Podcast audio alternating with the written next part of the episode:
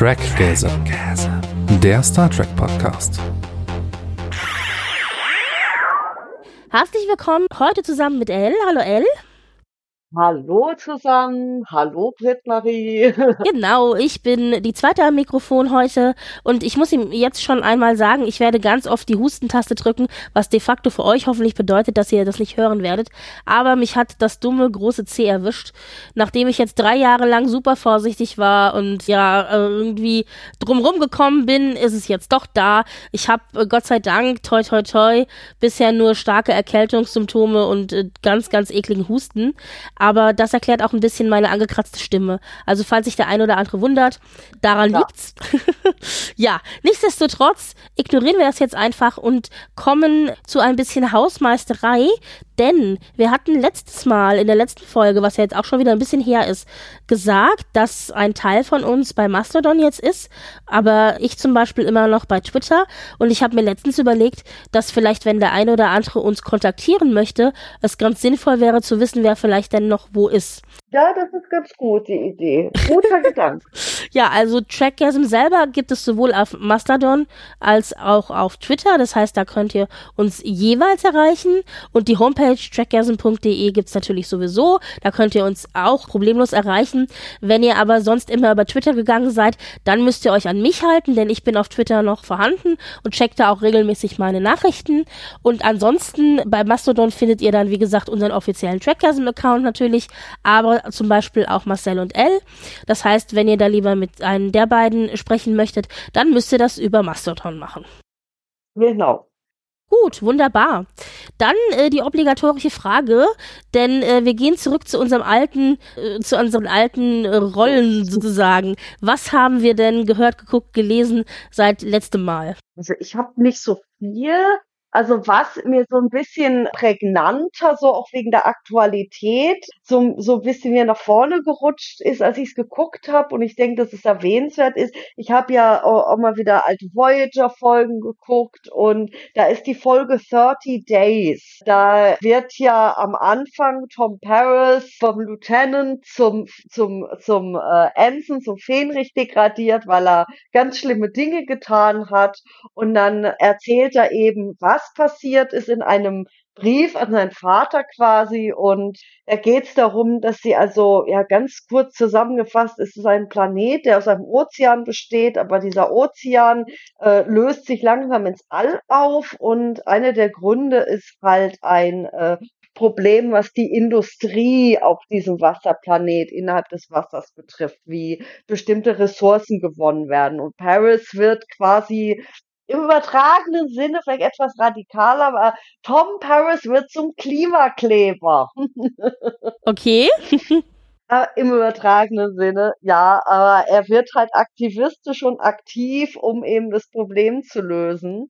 Und ja, genau. Und aber dafür wird er trotzdem von Janeway äh, degradiert und muss und muss für 30 Tage in die Arrestzelle. Und da wurde mir auch bewusst, wie Star Trek ist ja sehr recht utopisch und die Föderation hat sehr hohe Ansprüche an Rechte von Individuen. Aber wo ich denke, wo das, wo, wo, wo Star Trek plötzlich ganz knallhart richtig fies wird, ist, wenn es um die Arrestzellen geht. Und diese Arrestzellen, klar, geht nicht darum, dass die Leute der Föderation und Sternflotte an, an der Stelle, wo es um ähm, quasi Bestrafungen oder Sühne geht, äh, fies wird, sondern ich denke, das ist vor allem eine dramaturgische Sache. Aber so eine kleine Zelle mit einem sehr schlechten Liege-Sitzbank drin und alles ist offen nach vorne, dass alles gesehen werden kann, ohne Privatsphäre. Und äh, da macht ein sich Gedanken, wie gerade heutzutage das Thema Rechtssystem von einigen philosophisch hinterfragt wird. Also ich kann ein schönes Stichwort ist Restorative Justice. Ich weiß jetzt gerade nicht, wie ich es auf Deutsch sagen will, aber Restorative Justice, das ist so e, etwas, dass die Person, die was falsch gemacht hat, eher daran arbeitet, dieses Falschgemachte wieder gut zu machen. So ein bisschen wird das auch in Star Trek Discovery in der vierten Staffel auch betont bei zwei Personen, wo sie halt eher, kurz mal, falls jemand noch nicht gesehen hat, vierte Staffel, Spoiler Alert, zum Beispiel Book macht während der Handlung der vierten Staffel, begeht er ein paar paar Fehler und macht ein paar Dinge, die er später bereut. Aber da wird er halt danach nicht einfach in den Knast gesteckt, sondern muss, also an, stattdessen wird er halt so quasi dazu, ja, verurteilt oder halt dazu gebracht, dass er Hilfeleistungen macht, um das wieder gut zu machen, was er, was, was teilweise auch durch sein, Handeln äh, an schlechten Dingen passiert sind, um da halt Wiedergutmachung zu leisten, anstatt einfach diese Bestrafung, dieses utilitaristische also das ist auch so von der Philosophie her, wie woher das Strafsystem, das wir halt noch kennen, kommt. Genau. Mhm. Und da fand ich halt eben gerade die Sache mit Paris, der also in der Folge das erste Mal so von sich aus einen Grund gefunden hat, also der ihm wichtig ist, der ihn in die Bredouille mal wieder in ein Gefängnis gebracht hat, aber eben nicht, weil er einfach gelangweilt und bockig und daraus heraus ein äh, äh, De Delinquent wurde, sondern wegen einer tiefen Überzeugung. Und das, wo es auch eben um ein Umwelt- und Überlebensproblem von Ö Ökosystemen und einem Planet ging. Und das war damals natürlich auch gedacht als, äh, wie könnte man sagen, ein ähm, natürlich eine Analogie zu unserer Klimakrise. Und heutzutage ist es noch äh, extremer. Und äh, ja, Tom Paris Klimakleber 30 Days Voyager. Ja, also das heißt, Star Trek geht eigentlich immer, finde ich auch. Ja, ähm, ja. Ich habe eine ganze Menge äh, Dinge geguckt, die nichts mit Sci-Fi zu tun hatten, aber auch zwei Dinge, die Sci-Fi waren, die ich hier erwähnen möchte. Das eine ist äh, die Serie The Last of Us, was eine dystopische Serie ist, die sehr, sehr, sehr gut ist. Ich war extrem überrascht. Eine wirklich, vielleicht sogar eine der besten Serien dieser Art, die ich bisher gesehen habe. Also sehr, sehr positiv überrascht äh, von dieser Art, also wie es inszeniert ist. Äh, mal gucken, sie sind jetzt bei Folge fünf. Es gibt, glaube ich, acht und es soll zwei Staffeln geben. Also die erste Staffel ja, bisher wirklich sehr überzeugend. Ist zwar absolut nicht meins, weil, äh, aber ich weiß, das Thema dir nicht liegt, ja. Hm. Absolut nicht. Und generell, äh, was ich eh sagen wollte, was ich mir wünschen würde, wäre so eine Art Markierung, gerade bei Dystopien oder halt bei Sci-Fi-Sachen mit so einer Art Dystopometer. Dass wenn ich solche, es sind immer mehr Leute, die ich jetzt auch in Diskursen, auch auf Mastodon mitkriege, die sagen, die wollen gern wissen, wie so eine Geschichte sich entwickelt, ohne Spoiler, um zu sehen, wie geht die Handlung um die Problemlösung mit inspirierenden Sachen, die Problemlösung und Verbesserung beinhalten, oder geht es nur darum, ein Problem zu beleuchten und das Anfang und das Ende der Geschichte ist das Problem mit wenig Lösung. Und da geht es ja um eine, ich gebe mal ein Beispiel. Manche Leute denken, die Expanse wäre, weil ein paar Dinge daran so nitty-gritty sind, würden das unter Dystopie bringen, obwohl die Expanse bei weitem keine Dystopie ist, sondern ein Realismus mit, ähm, mit einem Ausblick, der durchaus sogar bei Star Trek Anschluss findet. Also mit derselben, wie sagen wir, dieselbe Haltung steckt dahinter.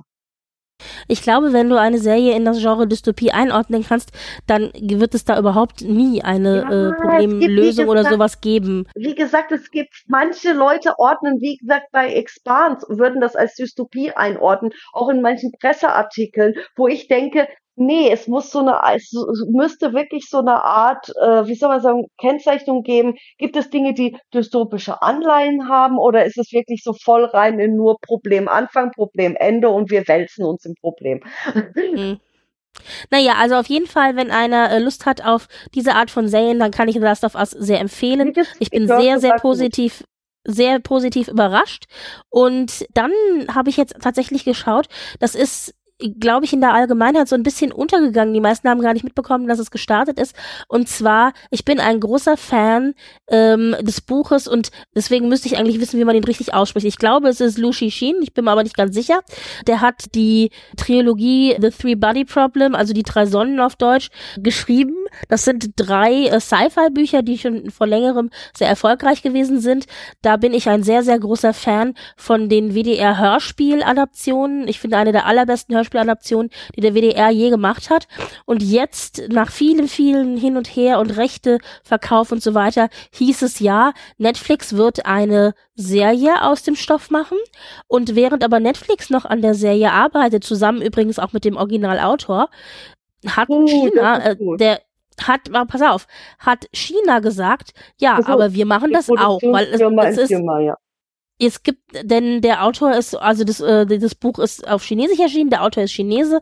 Es gibt also Netflix, die an dieser Serienadaption arbeiten und parallel dazu hat aber auch eine chinesische Produktionsfirma die Serie auf den Markt gebracht und hat auch eine Serie aus dem Stoff gemacht. Hm? Und diese Hm. chinesische Serie ist jetzt erschienen mit 30 Folgen und Hm. zwar so, dass man sie auch in Europa umsonst schauen kann. Die ist also auf so einer Art, die ist auf einer chinesischen Plattform erschienen, so ähnlich wie YouTube. Und man kann sie auch von Europa aus äh, kostenlos sich angucken. Mhm. Und also dann auf Chinesisch mit englischen Untertiteln. Und da heißt es eben äh, The Three Body Problem.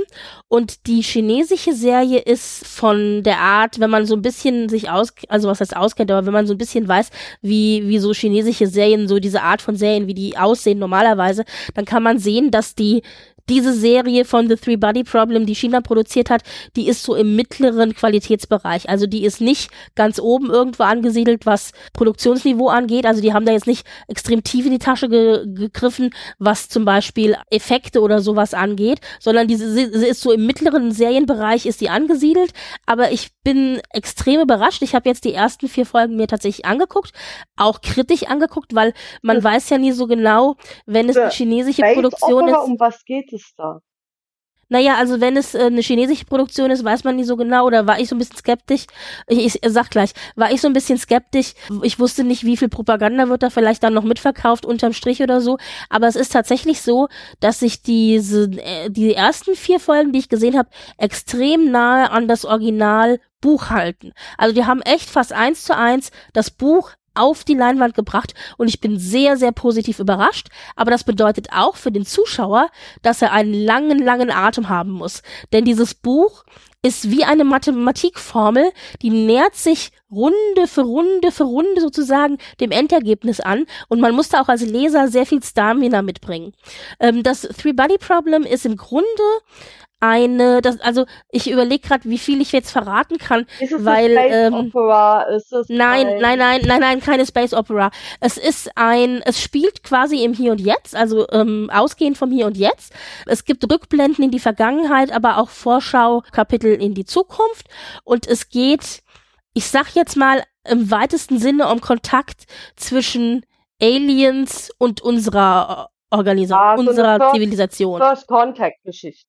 Ja, auch nicht, nicht richtig. Aber so, aber, also wenn ich es irgendwo einordnen müsste, dann würde ich es eher in so eine First Contact Geschichte einordnen. Das Ding daran ist, dass man lange nicht weiß, dass es um ein First Contact Szenario geht, sondern dass es Leute gibt, die bestimmte Dinge einfach bemerken und die nicht einordnen können. Also zum Beispiel beginnt es damit, das ist der Anfang, dass in China, also es spielt ja in China, dass in China sich bekannte, sehr bekannte äh, Forscher, ähm, Physiker vor allen Dingen, die in der Physik forschen, auch wirklich also so, so, also äh, experimentelle Physik und sowas, also wirklich auch am Rande des, dessen, was man als normale Physik versteht, dass die sich umbringen. Und zwar äh, so eine, also ganz, ganz viele am Stück, also in dem Moment, in dem die Serie einsteckt, haben sich zwölf umgebracht und man weiß nicht warum. Und einige davon haben eben einen Brief hinterlassen oder ein Schreiben und da steht drinne, die Physik existiert nicht. Punkt. So. Und, und jetzt, jetzt versucht man rauszufinden, wieso, weshalb, warum. Und du hast zwei Perspektiven. Du hast die Perspektive, ich sag jetzt mal, des Staates in Form eines Polizisten. Und du hast die Perspektive eines Wissenschaftlers, eines Physikers, der weniger in der theoretischen Physik als in der praktischen Physik arbeitet. Im Gegensatz zu den ganzen anderen Physikern, die sich umgebracht haben, die hauptsächlich in der theoretischen Physik beheimatet waren. Und das macht ihn auch unterschiedlich, also zu den an, zu den Physikern. Also er fühlte sich immer als Außenseiter sozusagen im, in seinem Feld, weil er viel mehr praktisch gearbeitet hat als der Rest. Der ist dann immer belächelt worden von seinen Kollegen. Der macht ja nur Praxis und keine Theorie und so, weißt du. Und, und der versucht jetzt sozusagen von der wissenschaftlichen Seite sich dem Ganzen zu nähern. Und das ist sehr, sehr spannend. Also es ist wirklich, ich, es ist ganz schwierig, das zu erklären, weil es sehr viel auch mit Perspektive arbeitet und mit Zeitsprüngen arbeitet und viele Fäden nebeneinander laufen eine ganze Zeit lang, bevor sie irgendwann zusammenkommen und man dann plötzlich ist einem so wie, wie Schuppen von den Augen fällt, man sagt, Ach, deswegen ist das so. Also ich finde, ich finde diese Bücher, das sind drei Stück, ich kann die sehr empfehlen, ich finde die sehr gut. Wie gesagt, wenn einer sagt, die Bücher sind einem zu anstrengend und zu lang zu lesen, dann empfehle ich das WDR Hörspiel. Das ist zwar sehr stark gekürzt, aber meines Erachtens nach auch sehr, sehr gut gelungen. Also dann, das sind dann äh, drei Hörspiele, a, ich glaube vier Stunden jeweils oder so. Also die kann ich auch sehr empfehlen. Ja. Ich könnte mir vorstellen, das ist sowas, das muss man mögen. Also das ist, ich verstehe, wenn da einer schwer Zugang zu findet. Ich könnte mir durchaus vorstellen, dass du da Interesse dran haben könntest, ja. weil es sehr wissen, weil es sehr wissenschaftlich an vieles rangeht. Also ich weiß nicht genau, ob du so, so diesem wissenschaftlichen ähm, immer dieses These, Beweis gegen Beweis, eine Runde weiter, neue These und so weiter, ob du dem was abgewinnen kannst. Das muss man halt mögen glaube ich, sowas, wo ich Zeit für haben muss. Da fällt mir aber ein, wo du sagst, Perspektive und Dinge ausprobieren. Ich habe jetzt außer Star Trek Dinge doch was gemacht, nur halt nicht gelesen oder gehört oder so, so oder geschaut, sondern gespielt. Und zwar habe ich, das Spiel ist 2019 schon entstanden, Super Liminal. Absolut mhm. großartig. Das ist ein Puzzle Puzzlespiel. Grundthema Aber ist, ein Computerspiel. Ja, ja, Computerspiel, mhm. Videospiel. Mhm. Auf Steam habe ich das. Und geht's darum, quasi äh, die Hauptperson, also die äh, Spiel Spielerinnenperson, ist also äh, in einer Traumklinik und es geht um Traumtherapie und du spielst dich also durch verschiedene Level durch, die erst so ein bisschen auch so an Portal und andere typische Puzzlespiele erinnern und auch sehr deutlich Anspielungen da. Geht darum, immer mit Perspektive ein Problem zu lösen. Und da eben die ganze Spielmechanik damit spielt mit Perspektive. Und mehr möchte ich da auch nicht spoilern, aber die Musik ist fantastisch, wunderschöne Klavier-Jazz-Musik da drin. Die Ästhetik der verschiedenen Level ist gut gelungen und immer wieder überrascht das Spiel auch mit Erwartungen, die dann gebrochen oder anders gezeigt werden. Sehr toll. Und das Ende ist auch sehr, ja, ich sag nicht, aber das Spiel ist ein freundliches Spiel. Also es ist ein Spiel, wenn jemand einfach Lust hat, was so mit wenig Zeitdruck, wo es keinen Endkampf oder Zeitdruck gibt oder irgendwelcher Antagonismus, sondern wo es wirklich nur darum geht, äh, mit Perspektiven zu spielen, sich selbst auch herauszufordern, mit Lösungen von Problemen und es eben, ja, ist was Beruhigendes, aber auch was so Inspirierendes da. Für die Leute kann ich also das sehr, sehr empfehlen, das Spiel.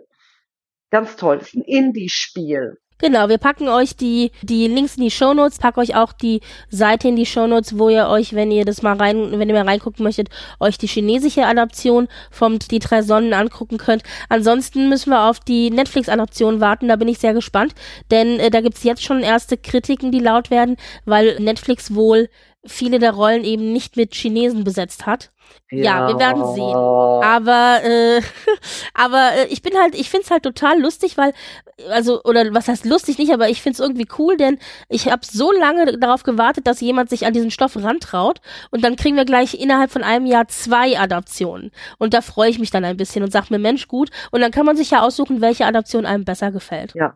Ja, genau. Das war also so ein bisschen, was wir gehört, gelesen und auch gespielt haben. Dann lass uns doch zum kurzen Segment Neuigkeiten kommen. Es ist so, es gab seit unserer letzten Folge natürlich super viele Neuigkeiten, denn wir hatten jetzt eine längere Pause. Nichtsdestotrotz, die will ich jetzt auch gar nicht alle, alle zusammensammeln und vortragen, denn vieles davon ist auch schon wieder veraltet. Aber es gibt so eine Handvoll von Dinge, die ich erwähnen möchte. Dazu gehört traurigerweise eben auch, das werden, glaube ich, mittlerweile alle Star Trek-Fans mitbekommen haben, dass Annie Wershing mit 40 an Krebs gestorben ist. Ja. Ja, also es war überraschend. Sie hat ihre Diagnose ähm, in Anführungszeichen privat gehalten. Ja, deswegen kam es für viele Fans eben überraschend. Und im Zuge ihres Todes haben äh, Bekannte und Freunde eine GoFundMe-Kampagne äh, gestartet, was natürlich auch sehr bezeichnend ist. Denn also, dass man als Schauspieler vielleicht selbst als gut beschäftigter Schauspieler, und sie war gut beschäftigt, dass man da jetzt nicht unbedingt reich wird, das ist mir schon klar. Ich finde es dann aber immer so schwierig mit so, also ich persönlich finde es immer schwierig mit so GoFundMe-Kampagnen, auf der anderen Seite, wenn Leute bereit sind zu spenden, warum nicht? Angesetzt waren 250.000 Dollar, was ich ehrlich gesagt ein bisschen krass fand. Also, also das ich fand auch was darüber, wie, wie, wie eben, wie SchauspielerInnen Gehälter heutzutage für Serien aussehen, je nachdem. Und dass sie also der, der, der Hinterbliebene, ihr, ihr Witwer quasi äh, jetzt vor finanziellen Problemen stehen könnte. Das ist äh, unschön. Ja, und aber es geht wohl, also es sind wohl zwei Bereiche, die damit abgedeckt werden. Zum einen ist es eben der Bereich Beerdigungskosten und auch ja. die Möglichkeit, also diejenige, die das angelegt hat, hat gesagt, sie möchten ihrem Witwer ermöglichen, weil die Kinder, sie, sie hinterlässt drei Kinder, die alle noch ähm, relativ mhm. jung sind, also neun, vier und zwölf, ja. Und oh ja. Äh, sie haben dann halt, sie haben halt gesagt, sie möchten dem Witwer ermöglichen, dass er mindestens ein Jahr lang zu Hause bleiben kann. Also das heißt, ich hieße ein Jahr lang halt nicht arbeiten. Ähm, und sie wollen aber auch für die drei Söhne eben College-Kosten äh, also quasi, äh, wie sagt man, genau. äh, sammeln. Und wenn man davon ausgeht, ja, und wenn man davon ausgeht, sagen wir mal, drei, drei Leute und gehen wir mal von 50.000 pro, pro Kopf aus, eher mehr, aber sagen wir mal konservativ 50.000, dann bist du ja schon bei 150.000, ja?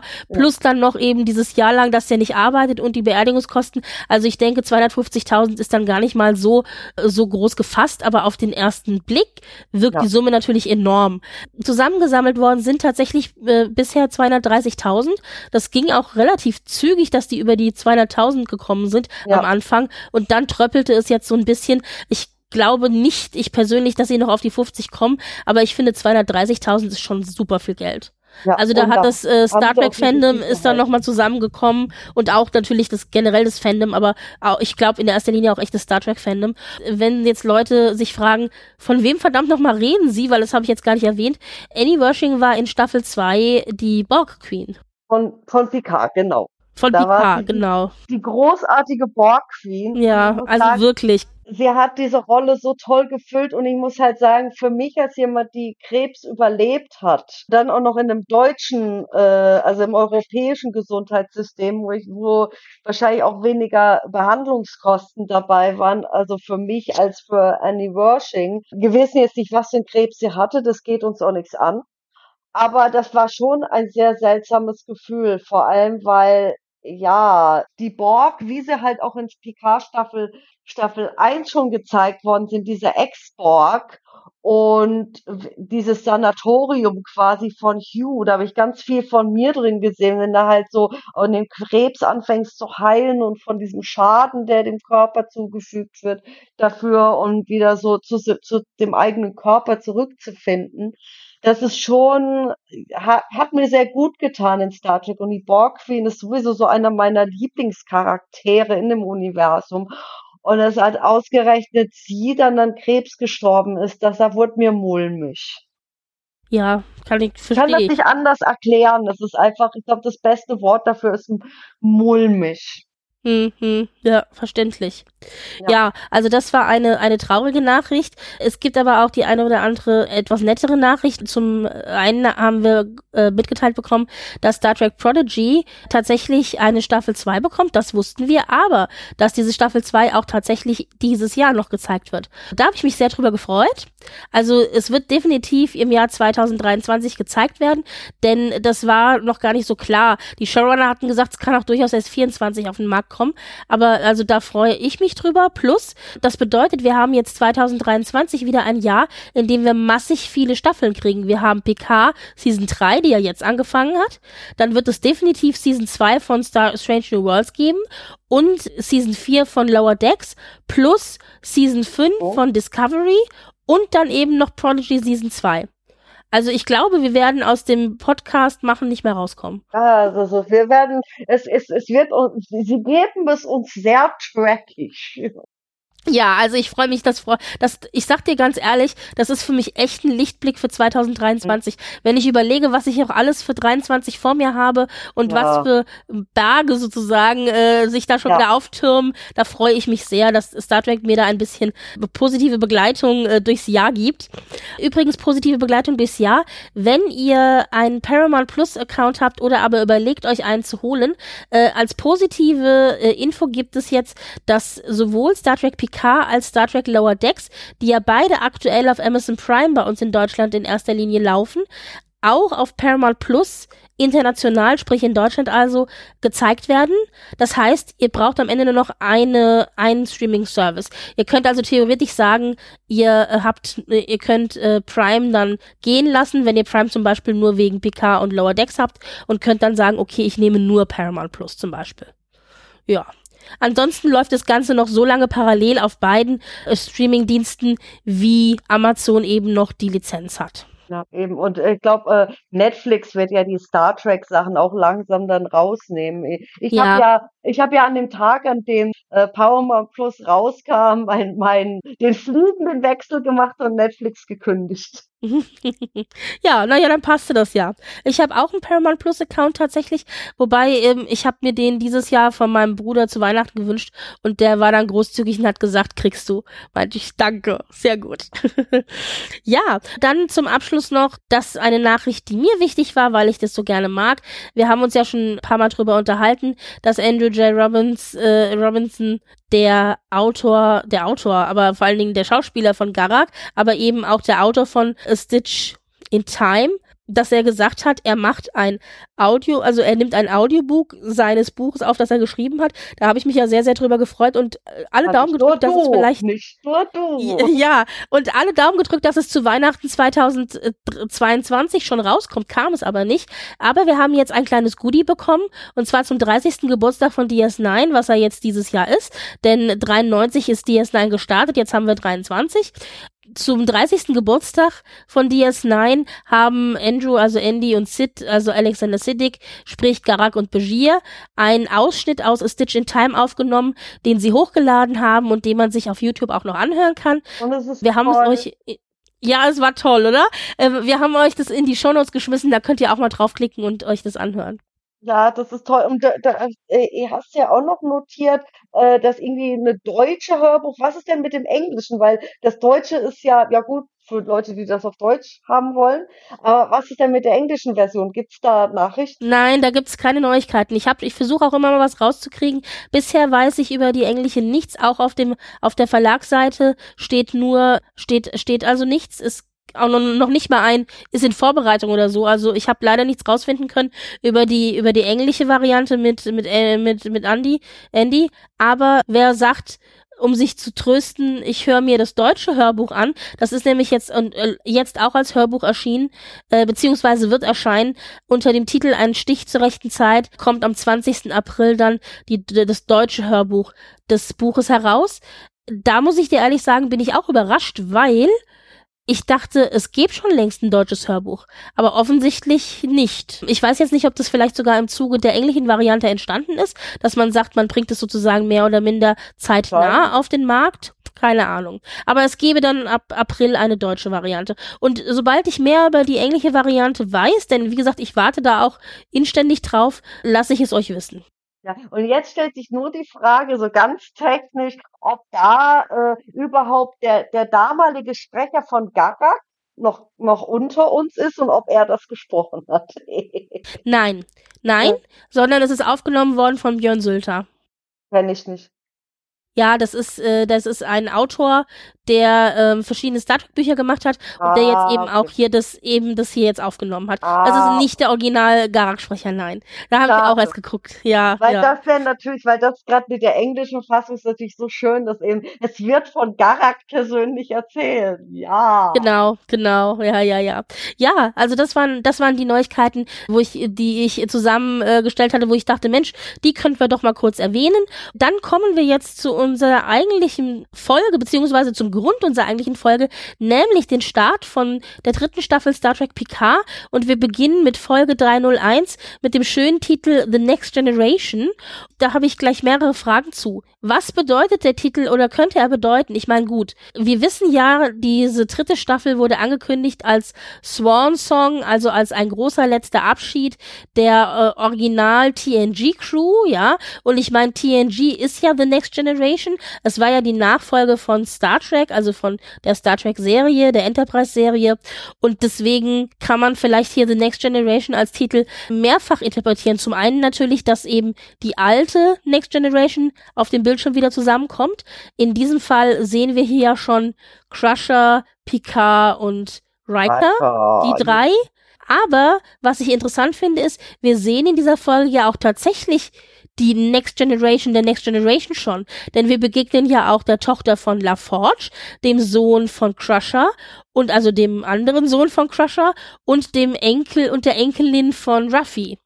Also ja. da haben wir auch noch mal halt eine nächste Generation. Das ist halt mehrschichtig und die, die, die, die, die Staffel wurde ja auch angekündigt als eben Staffelstabübergabe an die nächsten Generationen dieses Zeitalters von Star Trek. Also da denke ich, ist das halt so eine vielschichtige Andeutung zum Thema der gesamten Staffel. So interpretiere ich das. Genau, so habe ich es auch interpretiert. Na wunderbar, gut. Also, äh, vielleicht können wir uns ein bisschen äh, der Reihe nach sozusagen dran langhangeln. Das äh, funktioniert für mich immer am besten, weil sonst vergesse ich immer ganz viele ja. Dinge, die ich erwähnen möchte. De das Ganze beginnt mit einer Action-Szene, nämlich Crusher in Action. Und ich schon so, ja!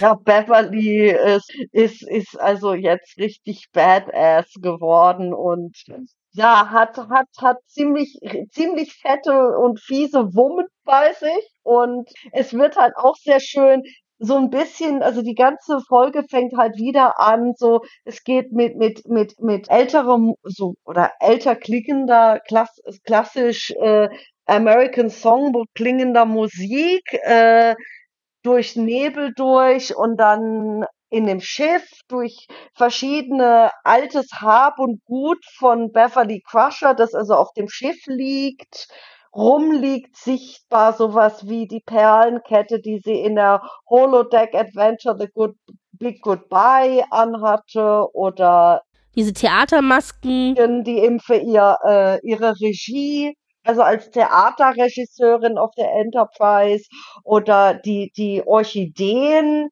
die in äh, Cause and Effect vorkamen, genauso wie das Glas, äh, das sehr prekär auf dem Tisch steht. Mit äh, diesem blauen äh, Flüssigkeit, Flüssigkeit drin. drin gell? Das ja, ist ja. sehr ähnlich wie das Likör. Ich glaube, das ist nämlich bei, bei Cause and Effect halt, Crusher ist ja abends vom zu Bett gehen, schneidet sie oder guckt sie noch nach ihren Orchideen und stellt dann so ein richtiges, so ein Likörgläschen was sich am Nachttisch hin und dann äh, wird sie ja wieder aufgeweckt und merkt, sagt was und schmeißt dann immer dieses Glas um und das wird dann so, so zu so einem äh, Déjà-vu bei ihr. Und dann halt mhm. diverse andere Hab und Gut von ihr. Das ist sehr schön gemacht. Was man auch sieht, apropos diverse anderes Hab und Gut, was ich noch interessant fand, war aus der Folge Family kennen wir das und zwar Jack Crushers alter ja. Aufbewahrungskoffer. Also da steht auch vorne so ein Schild drauf, wo eben Jack Crusher draufsteht. Also das noch und dann auch noch eine Auszeichnung, die sie bekommen hat für eine Kur, die sie gefunden hat. Ach und äh, was wir aus ähm, genau aus Allegiance, aus Allegiance kennen, richtig genau. Also ganz ganz viel. Da würde ich sagen, ja, äh, diese ganze Folge ist sowieso wieder voll von Easter Eggs und Referenzen und Assoziationen und was nicht alles. Da würde ich empfehlen äh, Up and Down äh, Video von Track Talks. Das habe ich ich euch unten verlinkt. Da haben die das alles aufgezählt. Also man kann gar nicht so viel, so können wir gar nicht aufzählen. Das ist wirklich sehr, sehr spannend. Ich möchte hier noch ergänzen. Du hast gesagt, wir hören American Songbook einen alten Song, als wir da uns dem so Schiff alt. nähern, auf dem, auf dem äh, Beverly sich befindet. Und zwar ist das von The Inks Box I Don't Want to Set the World on Fire, was auch sehr interessant ist, titeltechnisch, ja. ja. Und wir befinden uns auf dem Schiff, auf dem, oder auf dem sie sich befindet, nämlich die SS Elios 12 zwölf und äh, Elios ist der altgriechische Gott des Mitleids und der Barmherzigkeit. Da interessant, dass insbesondere Flüchtlinge ihn wohl angebetet haben, also im, im alten Griechenland. Insofern ähm, auch verständlich, denn Beverly, das erfahren wir dann später, beziehungsweise auch in diesem Zusammenhang, befindet sich sozusagen am Rande des Föderationsraumes, beziehungsweise sie ist schon außerhalb des eigentlich bekannten Föderationsraumes wirklich so, äh, wie sagt man so schön, ja, das ist ja am Rande des Universums halt. Am Rande des Universums, Aber genau. Also sie befindet sich wirklich am Rande der Zivilisation ja, und am Rande der Föderation, aber das ist Ja, halt richtig. Und sie ist bei so einer Art galaktischen Variante von Ärzte ohne Grenzen. Ja. ja, da ist sie unterwegs. Das, äh, das haben wir, haben wir im Vorfeld erfahren. Und ja, also, und wir steigen aber ein, dass eben auf diesem Schiff, wo wir also sehen, dass sie da offensichtlich auch länger schon lebt, weil sie ja da ihre ganzen persönlichen Dinge rumliegen hat. Und Was interessant ist, ist, dass sie da ein Blood Sample Hyperspray hat, was wir ja aus Deep Space Nine kennen. Und mhm. uns wird ja auch gesagt, Deep Space Nine wird ja auch noch zum Tragen kommen, unter anderem in dieser Staffel. Und Beverly Crusher sagt ja in ihrer Nachricht zu Picard, äh, vertrau niemandem. Und sagt auch, ja, die, die, das Gesicht der Angreifer ändert sich ständig, wird ja auch gesagt. Das sagt ihr Sohn dann später, das sagt der sie Sohn, nicht, genau. genau. Stimmt, ja, richtig. Genau. Und zwar ist es so, dass genau das passiert nämlich. Also sie werden angegriffen und Beverly, die übrigens eine Jacke trägt, die aussieht wie aus äh, wie eine Anlehnung zu aus The Wrath of Khan mit ja. diesem mit diesen 70er Jahren Kragen, diesen großen weißen, ja. ja. Das, das, ist ganz so, großartig. Also ja. der, der, ganz große Anfang müssen wir sagen, wie so äh, in the 25th century steht in blauen Lettern in demselben Das kommt Schrift jetzt erst nach der genau Ach, nach dieser Szene kommt das erst. Genau, genau. Kommt genau. Das mit äh, das eben genauso wie da in the 23rd Century, also diese ganz eindeutige Bezugnahme auch auf The Wrath of Khan. Also übrigens sehr spannend, wenn wir uns Gedanken machen darüber, dass The Wrath of Khan ja auch um genetische Manipulation ging. Also vielleicht spielt das ja im weitesten Sinne auch noch eine Rolle. Mal gucken. Nichtsdestotrotz ist es so, dass wir hier halt diese Szene haben. Offensichtlich werden sie von einer Alien-Spezies gejagt, die sich an Bord beamen und Beverly wird kämpft gegen diese Spezies und schaltet sie dann auch aus und äh, schießt sie dann, wird dabei aber verletzt und schickt dann eben eine Nachricht raus an Admiral PK als letzte, vielleicht letzte Hoffnung, Fragezeichen, indem sie eben, wie du gesagt hast, sagt, also ich brauche Hilfe, vertraue nicht der Föderation. Und dann nennt sie aber auch noch als Stichwort Hellfire. Und äh, das interessiert Hellbird. Ach, Entschuldigung, Hellbird. Und das auch noch interessant, weil in dem Moment, in dem wir ihr begegnen auf dem Schiff, hört man nicht nur die Musik, sondern wir hören auch, dass sie sich offensichtlich die Logbuchaufzeichnungen von Picard anhört, die er damals in der Folge Best of Both Worlds gemacht hat. Im Nachhinein dann später in der Folge erfahren wir ja auch, dass Hellbird eben auch genau damit zu tun hat. Das war nämlich ein Virus, der an alle Koordinaten, äh, vor alle Koordinaten eine 3 gesetzt hat und dadurch quasi ein großes Zahlenwirrwarr veranstaltet hat. Und das ist am Ende dann aber auch der Schlüssel, um die Koordinaten von Beverlys Nachricht zu entschlüsseln und die wichtigen Koordinaten eben rauszubekommen. Ja, also sehr, sehr spannend alles. Was hier noch interessant ist, der Computer der SS Elios äh, spricht zwischendurch natürlich auch. Und wir haben nicht klassischerweise, wie wir das sonst immer gehabt haben, auf Föderationsschiffen äh, die Stimme von Rachel Barrett Roddenberry, die den Computer spricht, sondern in diesem Fall ist es Terry Matalas Ehefrau Amy äh, Earhart, die die Computerstimme spricht.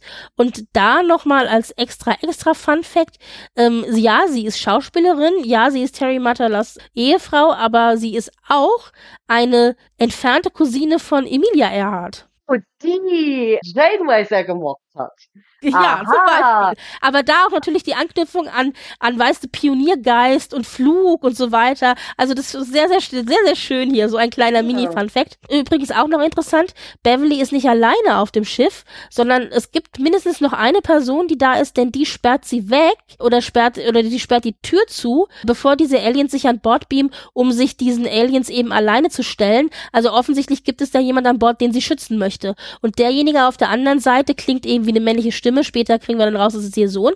Der versucht ja die ganze Zeit, der haut ja gegen die Tür und sagt, lass mich rein, ich will dir helfen äh, und so ja, weiter. Ja. Aber sie ignoriert den ja völlig, ja. Das, das heißt so, offensichtlich. Mama das mal. Ja, ja, aber es ist natürlich interessant, dass sie so reagiert, ja. Ja. ja.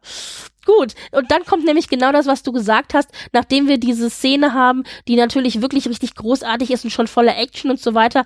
Und auch übrigens sehr interessant, dass es Crusher ist, die wir als erste sehen in der Picard-Serie von den von der alten Garde, ja, also nicht ein Picard oder so, sondern es ist, es ist sie, die als erste Person, da auftaucht. Richtig, ja. richtig. Und dann aber auch noch eine Beverly Crusher, die sich tatsächlich in den letzten 20 Jahren offensichtlich geändert hat, denn die Crusher, die wir kennen, die würde nicht einfach so, also würde ich jetzt behaupten, die würde nicht einfach so wirklich kaltherzig in Anführungszeichen nee. das Alien, das dann der Verletzter lag, noch also erschießen. Also quasi nochmal nachsetzen und dann noch einmal zwischen die Augen, ja. Also offensichtlich. so, äh, sie halt, also, äh, also ich hatte den Eindruck, dass sie eben dieses Nachsetzen deswegen war, weil sie wusste, wie gefährlich diese Leute Richtig. sind. Und ja. wie, wie, wie in dem Fall einfach quasi Gnade haben oder halt, äh, wie auch immer, die, dieser, diese Art des Handelns nichts bringt und nur zum Nachteil für alle anderen Betroffenen sind. Und das, weil sonst kennen wir Beverly eher als eine, die äh, klug sich auch diplomatisch in prekären Situationen zu helfen weiß und eher halt über eben diplomatische und ja, ähm, der Aliens kann man das an, einfach so, so über die persönliche, freundliche, konstruktive Ebene geht. Und das ist etwas, wo Beverly wahrscheinlich einfach aus Erfahrung weiß, hier geht das leider nicht. Und da muss sie einfach, ja, knallhart, äh, Alan Ripley-mäßig, nuke them from orbit, erstmal richtig draufhauen, ja. Aber das, äh, das sagt natürlich auch im gewissen Sinne etwas darüber aus, wie sie die letzten 20 Jahre verbracht hat. Ja, ja? vor allem wird also ja im klar, dass Sinne. Die, innerhalb dieser 20 Jahre ihre ganze alte Crew sozusagen abgeschnitten hat, den Kontakt abgebrochen und alle sich wundern, warum hat Beverly nicht mehr mit uns geredet, aber jetzt meldet sie sich. Ja, genau. Also das ist ja auch ein, ein großes Fragezeichen. Das erfahren wir ja dann jetzt auch in der nächsten Szene. Ähm, erstmal haben wir, wie gesagt, du hast es schon gesagt, diese Karte oder wie sagt man, diese Info im 25. Jahrhundert, die eingeblendet wird und äh, die ja uns an im 23. Jahrhundert erinnert. Und da und zusätzlich zu dieser Einblendung bekommen wir, deswegen, das hat mir so gleich Gänsehaut so ein bisschen äh, ja. verabreicht, ja auch diese klassischen TNG-Themen, einmal ja. von Jack Russo und dann aber auch von Jerry Goldsmith Filmes eben ja. ähm, eingespielt. Wenn ich diese Musik höre, da, da, da, da wird es mir ganz anders. Das ist so, oh, ich bin wieder zu Hause. Eben, das ist diese Musik, die ist ja diese, dieses Thema, das ja dann die TNG-Thema wurde, wurde ja für die Kino, die TOS-Kinofilme ja von Goldsmith ja entwickelt die mhm. Musik. Äh, ja, genau. Und das war halt sehr schön, eben dieses zu dem, natürlich heißt The Next Generation, die Musik. Und gleichzeitig äh, gehen sie halt wirklich wohl jetzt mit dieser äh, Staffel dahin und nehmen eben dieses Gefühl der, der TOS-Filme, wo sich quasi auch die, die alte Crew mit diesen Kinofilmen so langsam verabschiedet hat, weil die äh, SchauspielerInnen natürlich auch älter wurden. Ja, und ja, genau ja, dieses Feeling wollen die wahrscheinlich beim Publikum wieder erzeugen, diese ehrwürdige ältere Crew, die trotzdem halt ihre Shenanigans macht und save the day, auch wenn sie schon eher etwas äh, retired sind oder Admirals sind. Also ich habe mir noch mal so den Anfang Anfang vom Zorn des Khan angeguckt. Kirk, der Geburtstag hat und der Bones gibt ihm eine Brille zum Geburtstag und Picard trägt in der einen Szene, mhm. bevor, kurz bevor der Kommunikator in der Kiste losgeht, trägt er eine Brille. Ja, ich glaube auch, dass das eine das Anspielung eine ist. Ganz genau. klare genau. Anspielung. Und das war fantastisch. Also, ähm, also, äh, also von dem, was, was wir wissen von Vorschauen, also für die Leute, die sich nicht für die Vorschauen interessiert haben und nicht gespoilert werden wollen, nochmal Spoiler-Alarm. Es wird ja angedeutet, dass eben eine Bösewichtin hier ist, die halt persönliche Rache an Picard möchte. Und da ist für mich dann natürlich klar, ah, diese Zorn des Khan, Ouvertüre, führen, die ergeben natürlich einen Sinn, weil das ja. Ganze halt in diesem Thema wieder eingebettet wird. Und das finde ich sehr Also persönliche Rache, äh, ja, okay, ja. ja, ja, ja. Nachdem wir also jetzt Crusher quasi abgehackt haben, check, ein, ein alter Hero zurück, kommen wir zum nächsten alten Hero, nämlich zu Picard. Wir sind jetzt auf dem Chateau Picard zusammen mit Picard und Laris, die offensichtlich einen großen Umzug vorbereiten. Nein, also kein Umzug, das ist ein Frühjahrsputz. Na, aber, aber sie, aber Laris zieht doch weg und Picard will mitziehen. Nee, sie gehen, die Doch. gehen auf Reisen. Nee, nee, Laris geht auf einen, nee, nee, Laris geht auf einen anderen Planeten für eine gewisse Zeit lang und Picard kommt mit. Ja, aber äh, sie reden aber auch über Frühjahrsputz. Ja, da, beides, aber, aber ihm geht es darum, dass, äh, also er hat gesagt, ich ziehe dann mit, ich gehe dann mit und während du dann da deine Sicherheitsgeschichten machst, lehne ich mich zurück, trinke saurianischen Brandy und schreibe meine Biografie. Anders verstanden und zwar so verstanden, am Ende der zweiten Staffel hat Laris ja auch zu Picard gesagt, ich will, will jetzt auf mein eigenes Abenteuer gehen. Jetzt sehen wir, es geht hier um ihre eigene diplomatisch oder sicherheitspolitisch bedingten Dinge, wahrscheinlich auch mit den äh, mit den äh, Überbleibsel der romulanischen Staates, was da ist. Und er wahrscheinlich halt für eine Zeit mitgeht, dass er quasi das Anhängsel ist. Aber jetzt nicht Genau. im Sinne wegzieht, sondern einfach Nein, nein, nein, also wegziehen heißt ja nicht Sachen. aufgeben. Also ich meinte nicht, dass er das Chateau aufgibt, aber dass er halt eine Zeit lang vom Chateau weggeht. Ja, das war halt wie so eine Art längere Abwesenheit, vielleicht so eine Art Genau. Capital Sabbatical oder so. So hatte ich das verstanden, ja. Genau, und aber das, aber sie haben jetzt tatsächlich eben auch darüber geredet, dass so, ah ja, Romulan, Ro, äh, auf Romulus gibt's jetzt keinen Frühjahrsputz und sie meint ja, ja, das ist sowas, was wohl eigentlich nur die Menschen machen. Mit ihrem, mit Genau, ihrem und, ähm. Also, Und wir sehen halt natürlich, weil du von Frühlingsputz sprichst, wir sehen halt natürlich entsprechend hier auch Memorabilia, von denen er ja selber auch sagt, dass das seine Anknüpfung ist an seine Freunde und Vergangenheit und so Genau. weiter. Wir sehen die risikanische Flöte aus The Inner Light. Wir sehen, diese Curlen, ähm, dieses, mit den vielen Figuren drin, also diese, ach richtig, genau, äh, aus diese, The ähm, aus The Chase. Genau, diese Figur quasi. Wir sehen eine bajoranische Auszeichnung, die da steht, so eine goldene Auszeichnung.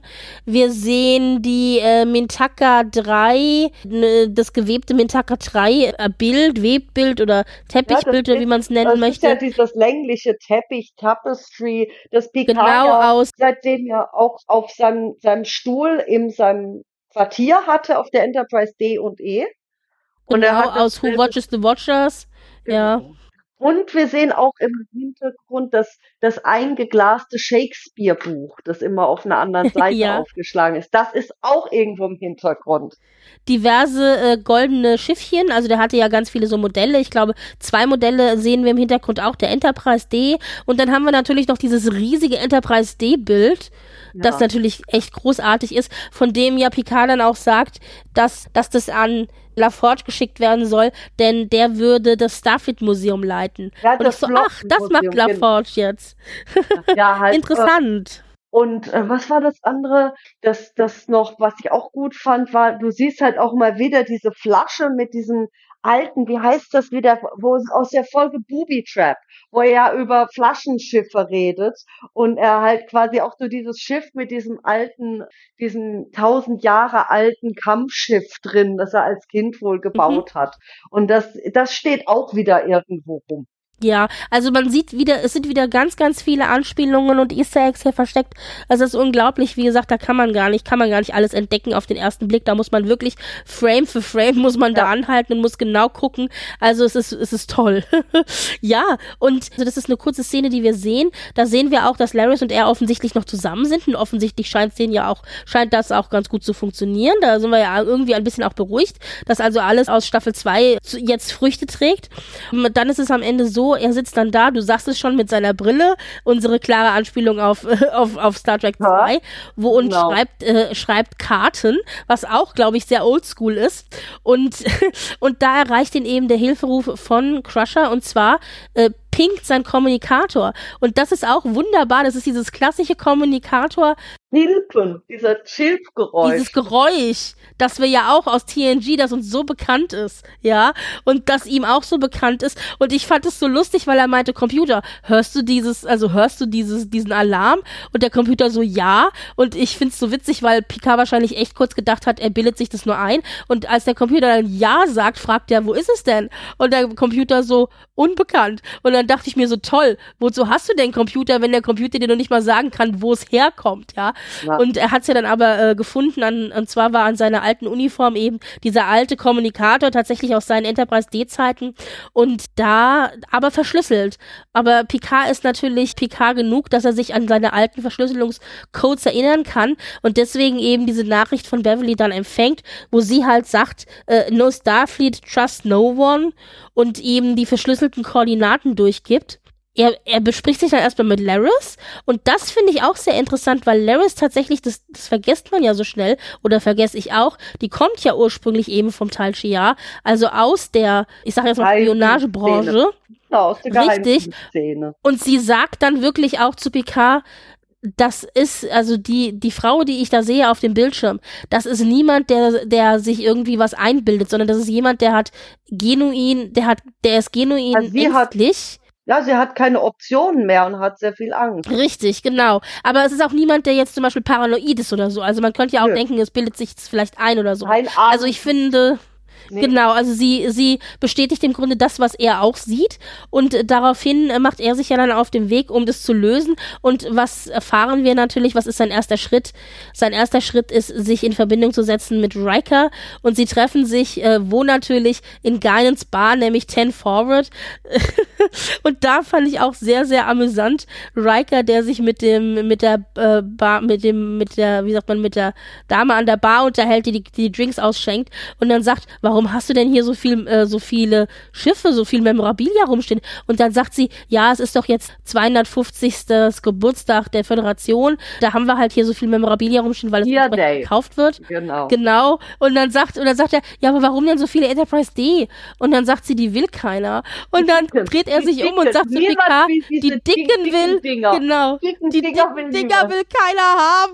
Und ich dachte so, oh. Galaxy Class for you, young lady. Ja, ich habe so gelacht. Ich dachte so, ach Gott, die alten Dicken, weißt du, so ist also echt Alte, niedlich. Die, die, die, die dicken, properen Galaxy Class. Die Stadt. Wenn das nicht glaub, bezeichnet das ist für unsere Crew auch, ja, die alten will halt keiner haben. So. Vor allem, denke ich, war das halt auch, ist das, denke ich, auch so ein bisschen so ein äh, äh, lachendes und weinendes Auges der Firma Eagle Moss gegenüber, die ja mittlerweile bankrott ist, die ja halt die meisten äh, Raumschiffmodelle gebaut hat, also die, die bestellbar waren die halt weltweit im Fandom bekannt waren, ja, ja, ja als, als äh, äh, Quelle für schöne Raumschiffmodelle. Ich habe ja hier auch ja was von denen. Ja. Und ich denke, der haben sie noch so was vom Eagle Boss Bestand gekauft und dahin getan, so für die Fans, so ja, remember Eagle Moss. Ja, aber genau. da musste ich ein bisschen lachen. Und äh, dann treffen sich, wie gesagt, Riker und Picard. Und ich finde, man sieht schon sofort wieder, dass zwischen den beiden die Chemie halt einfach stimmt. Ja, und obwohl Picard mittlerweile Admiral ist, AD, und obwohl Riker mittlerweile auch Captain AD ist, aber eben, sprich, beide im Rang aufgestiegen sind, finde ich, rutschen die sofort wieder zurück in ja. diese alte Dynamik von Captain und Number One. Natürlich. Und äh, Riker nennt ihn ja auch Number One zwischendurch. Ja, äh, ja, ja. Der Picard, genau, also die. Der Picard, und, Entschuldigung, ja. Und, und, und Riker nennt ihn ja Captain, also die rutschen sofort in ihre alten Rollen rein und du merkst halt, ja, das ist halt diese Riker-Picard-Dynamik, die wieder kommt. Also im Ready Room haben, hat ja äh, Patrick Stewart ja auch darüber sehr geschwärmt, dass ihm das gefällt. Ja, ja, ja, ja. Also es ist wirklich, es ist wirklich, da, da ging mir das Herz auf. Ich muss es wirklich so sagen. Und obwohl dann Riker eben doch sehr grau geworden ist und ja, ein Picard auch wirklich sehr alt, ich finde tatsächlich, muss ich dir sagen, das ist mir jetzt in dieser Folge sehr aufgefallen, es stört mich persönlich nicht, aber ich finde, dass Patrick Stewart von ja. Staffel 2 zu Staffel 3 doch sehr deutlich gealtert ist. Obwohl die also beiden Staffeln nicht, ja am Stück gedreht worden sind. Ja, ich weiß nicht, warum mir das jetzt hier so auffällt. Vielleicht muss er, muss ich ihn wieder in Uniform sehen. Vielleicht ja. liegt's daran. Ich kann es dir ja. nicht sagen. Aber es fiel mir tatsächlich in dieser Folge auch sehr deutlich auf, als ich ihm ins Gesicht geguckt habe, dass ich gedacht habe, Mensch, der sieht schon sehr alt aus. Aber vielleicht war er auch einfach nur müde von der Staffel 2. Man weiß es ja nicht, wenn die am Stück äh, gedreht ja. worden sind. Ja, also ich meinte von Staffel 2 Dreh in Staffel 3 dann halt rein. Ja. Also ich sag mal, meine Mutter meinte bei Staffel 2, dass er schon etwas älter aussieht. Also Ja, ich glaube, ja. da ist was dran. Übrigens, äh, Riker, bei Riker zu Hause scheint es auch ein bisschen Ärger zu geben, weil nämlich Picard sich noch entschuldigt und sagt, Mensch, tut mir leid, dass ich dich von deiner Familie wegreiße und dann Riker nur so sagt, na ja, Kestra und äh, Diana sind aktuell, glaube ich, ganz froh, wenn sie mich mal nicht sehen müssen. Und ich dachte so, oh, Der Nachtigall, ich höre dir trapsen. Der Troy Rikers hängt schief. Ja, also äh, okay, scheint also ganz gut zu sein, so nach dem Motto, geh du auf dein Abenteuer. Sollen sie also mal machen. Sehr schön übrigens auch diese Dynamik zwischen äh, Picard und Riker. Später dann in der einen Szene, ich ziehe die jetzt mal vor, wo sie ja dann in diesen Stockbetten äh, liegen, so als wären sie wieder, als wären sie wieder, genau, als wären sie wieder äh, die, die Anfänger, weißt du, die Schiffs, die Schiffsanfänger auf dem niedrigsten Posten. Aber Riker muss oben liegen. Weil Ja. Picard hochkraxeln, das geht natürlich nicht. Der bricht Natürlich. sich noch einen Hals. Natürlich. Und dann muss, Ja. muss der arme Riker oben liegen. Er ist ja Number One, nicht der dem Sinn. Genau. Also ich habe sehr gelacht. Sehr schön aber hier auch, dass Picard, eigentlich hat er es Laris gegenüber erwähnt, aber es passt natürlich, finde ich, so als Gesamtaussage auch. Er sagt ja, I'm not a man who needs a legacy, I want a new adventure. Und was bekommt er mit Beverlys äh, Notruf? Natürlich a new adventure. Und äh, Riker hilft, wie gesagt, dann aufzuklären, wie die Koordinaten verschlüsselt äh, durch das Hellbait-Virus eben äh, aufgeschlüsselt werden können. Und hier noch interessant, dass Picard Hellbird als Stichwort überhaupt nicht sagte. Warum nicht? Weil es eben während The Best of Both Worlds passiert ist, wo Picard ja Locutus war. Das heißt, er hat überhaupt gar nicht mitbekommen, dass dieser Hellbird-Virus auf dem auf der Enterprise gewütet ist. Und deswegen gut, dass wir äh, dass wir Will haben. Gut, dass Ja, ja. Riker das aufklären konnte. Ja. Ja. Und äh, daraufhin kriegen sie eben auch raus, wo sich Beverly befindet, nämlich eben am Rande des Föderationsgebietes. Und sie haben jetzt das Problem, sie möchten da gerne hin, sie möchten ihr helfen, aber sie haben kein Schiff. Was machen dann zwei gewitzte ehemalige Starfleet-Angestellte?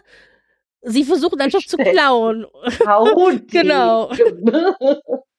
Sie, äh, sie, genau. Aber bevor sie sich auf den Weg machen zur äh, USS Titan, ist, haben wir noch eine kleine Szene, als sie die Bar verlassen, denn wir bekommen mit, dass offensichtlich in der Bar jemand sitzt, der sie beobachtet hat und äh, vielleicht sogar auch heimlich gelauscht hat. Und derjenige, der nimmt eins von diesen kleinen Mini-Enterprise-Modellen und lässt sie ins Glas reinfallen, wo das dann halt so untergeht. Und da äh, habe ich mich gleich gefragt, oh, vielleicht ein Foreshadowing, ja, Ja, ja. nach dem Motto, wir, wir werden sehen, wer das war. Ähm, ich bin mir nicht ganz sicher, als sie dann am Ende die USS Titan betreten, da ist doch dieser eine Typ in der, in der gelben Uniform. Ist es der gewesen, der auch in der Bar saß? War, Weiß das, der, war das die müsste identisch? ich nachgucken. Ta- Tatsächlich. Ich war mir nicht ganz sicher. Ich fand die sahen, also ich dachte erst, es wäre der, aber das würde ja irgendwie, also ob keinen Sinn ergeben, weil dann würde ja jemand von der USS Titan spionieren und das würde ja tatsächlich keinen Sinn ergeben. Ja, aber äh, naja. Also auf jeden Fall gibt's da noch irgendeine Partei, von der wir nichts wissen, die da spioniert. So.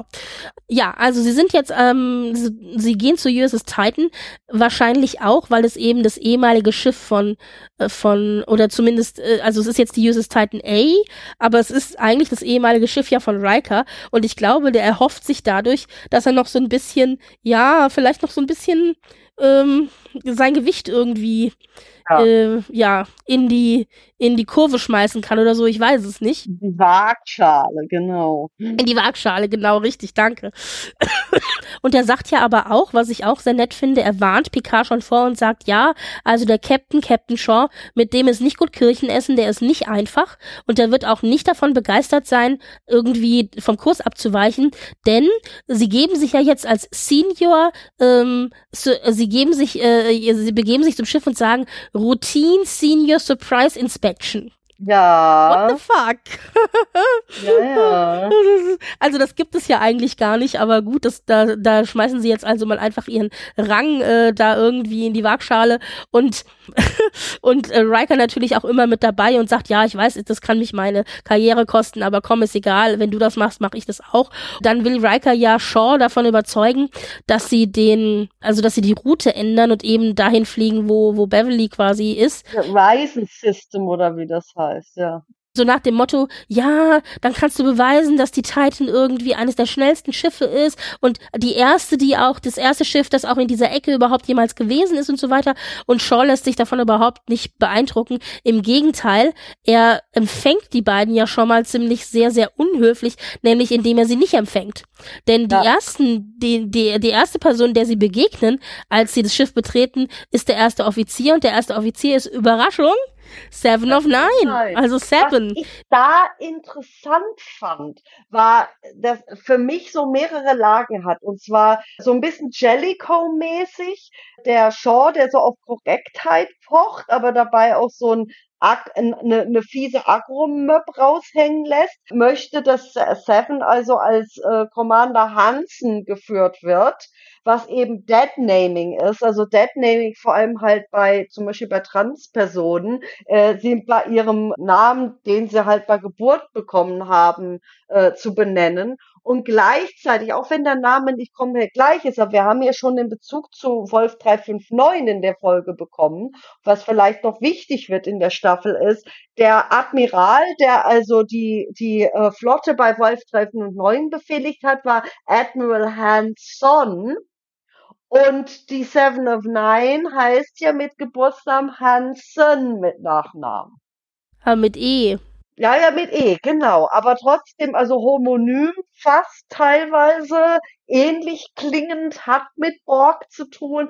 Ich denke, sehr oft ist es ja in solchen kreativen Erzählprozessen, dass auch so am Rande so ein paar kleinere wie könnte man sagen, so Nebenanspielungen gerne mitgenommen werden. Und ich könnte mir könnte mir vorstellen, dass das auch sozusagen als, ach ja, äh, zeigen wir dieses Deadnaming und ja, stimmt, erinnern wir daran, dass sie einen sehr ähnlichen Namen hat wie der Admiral aus äh, Best of Both Worlds. Genau. Kannst du noch mal kurz, ähm, ich weiß nicht, ob das allen so klar geworden ist, kannst du noch mal kurz erklären, also was es mit dem Deadnaming auf sich hat? In der Regel bedeutet es ja, dass der Name eben nicht mehr verwendet werden soll, weil man damit ja ähm, sein, äh, sein altes Leben und in der Regel ja auch äh, schmerzvolle Erfahrungen und so weiter verbindet und deshalb das ja eigentlich eigentlich nicht mehr nutzt. Ja, ah, genau so. Und es ist halt einfach so, genau. äh, generell, das ist eine zu persönliche Information. Vor allem ist das ja eben einfach, es ist ja nicht dieser Mensch. Wenn dieser Mensch einfach einen anderen Namen hat, unter, äh, die unter dessen eigentlichen Identität lebt und eben diese zugewiesene Identität von vorher wieder vor die Nase geklatscht wird und damit benannt wird, ist das natürlich verletzend. Ich sag mal, es ist auf viel, viel geringerer Ebene gilt es ja heutzutage natürlich auch als als unhöflich ist, wenn eine Person heiratet, den Nachnamen ändert, jetzt egal welches Geschlecht, äh, und dann immer noch mit dem alten Namen angeredet wird. Das ist ja genauso. Und hm. es ist quasi, es ist ein Disrespekt. Das hm. ist einfach nicht das der Name, den diese Person hier amtlich hat feststellen. Und ich denke halt, Seven of Nine ist zumindest halt natürlich auch im Star Trek Kanon amtlich und Picard nennt ihn dann halt auch, er nennt sie natürlich auch weiter Seven.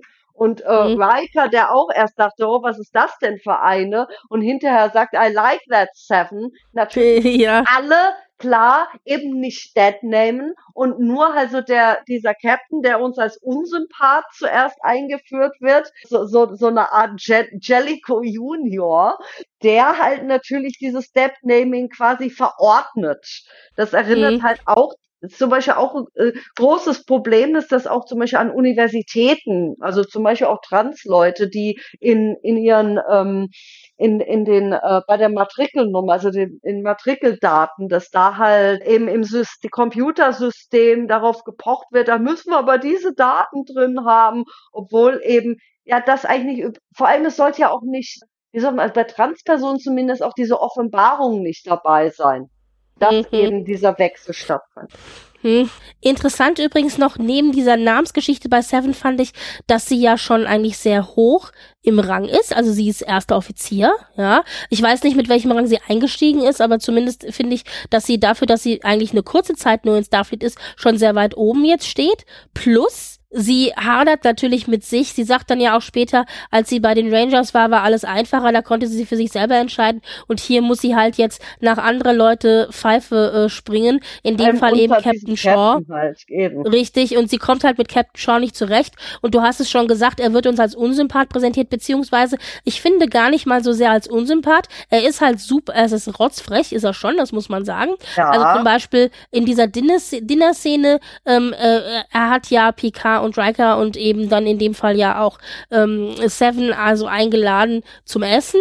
Und dann kommen sie ja an und da ist er ja schon mitten, dann ist er ja schon mitten am Essen. Und dann fragt ja Picard noch ganz überrascht, sind wir, sind wir, sind wir zu spät? Und dann sagt er, nein, nein, aber euer, euer, euer Ruf euch eilt vor- euch voraus und ist quasi schon vor drei Stunden hier in den Raum gekommen, irgendwie so. Und Ja. ich dachte so, oh, ja, den juckt es einfach nicht. Und dann sagt er auch, übrigens, ihr werdet enttäuscht sein von eurer Inspektion. Und die beiden gucken ganz überrascht, die sowieso denn? Und dann sagt er, ja, es wird hier nichts in die Luft gejagt oder aber irgendwie auf äh, irgendwelche Schiffe gefeuert. Es wird hier, es gibt kein Crash-Landing äh, und es wird auch nichts Unerwartetes passieren oder so. Ihr wisst schon, das Übliche für euch. Äh, Also er scheint jemand zu sein, dem Struktur und Ordnung sehr, sehr wichtig ist. Und dieser Ordnung hat er sich verschrieben. Gleichzeitig aber sagt er auch, gleich am Anfang, als er ihnen begegnet, I love you, I do, I love reading about your wildly exciting and equally irresponsible adventures.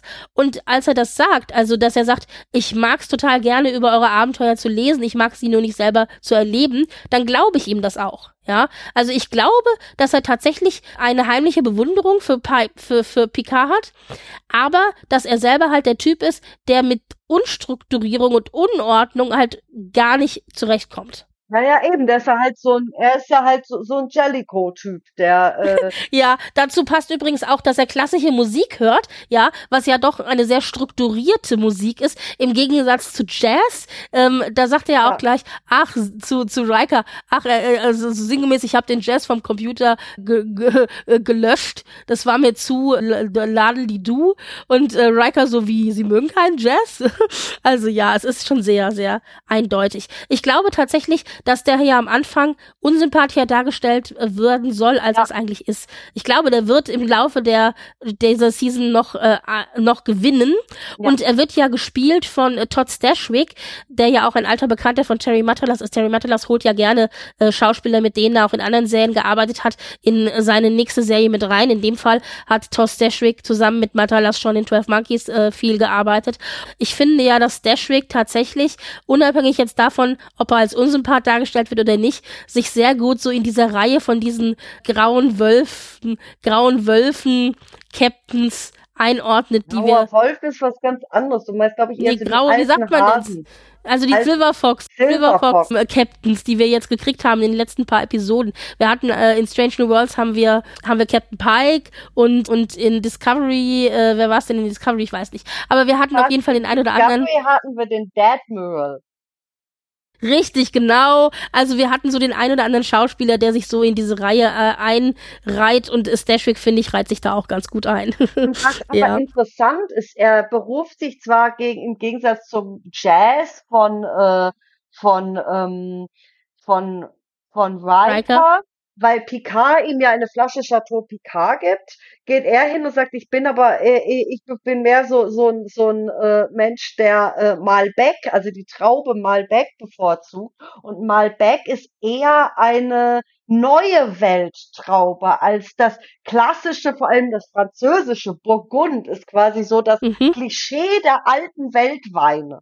Und dass er schon so einerseits so auf klassische Musik ähnlich wie Picard, der trotzdem mit dem jazzigen äh, äh, Riker harmoniert und darüber geredet, oh, Struktur, klar, neue Weltwein ist auch Struktur, aber wo, es, wo neue Weltwein ist manchmal natürlich auch bekannter, manchmal experimenteller zu sein, etwas anders zu sein, auch was die Präsentation und so weiter betrifft. Heutzutage, ja, das wird immer so üblicher, also das blöd, blöd, wie ich es ausgedrückt habe, aber halt, ja, und das fand ich halt interessant, dass er dann halt sagte, er hätte zum Beispiel auch sagen können, ach nee, ich bin mehr der Riesling-Typ, was auch alte Welt konservativ, aber eher Deutsch oder Elsass ist, im Gegensatz zum Burgund. Aber nee, er hat eine neue, eher klassische neue Welttraube genannt. Mhm, das fand, mhm. fand ich bemerkenswert. Vor allem Ist interessant, ja. im Kontext zu Picard als jemanden, der eben Weinbauer ist.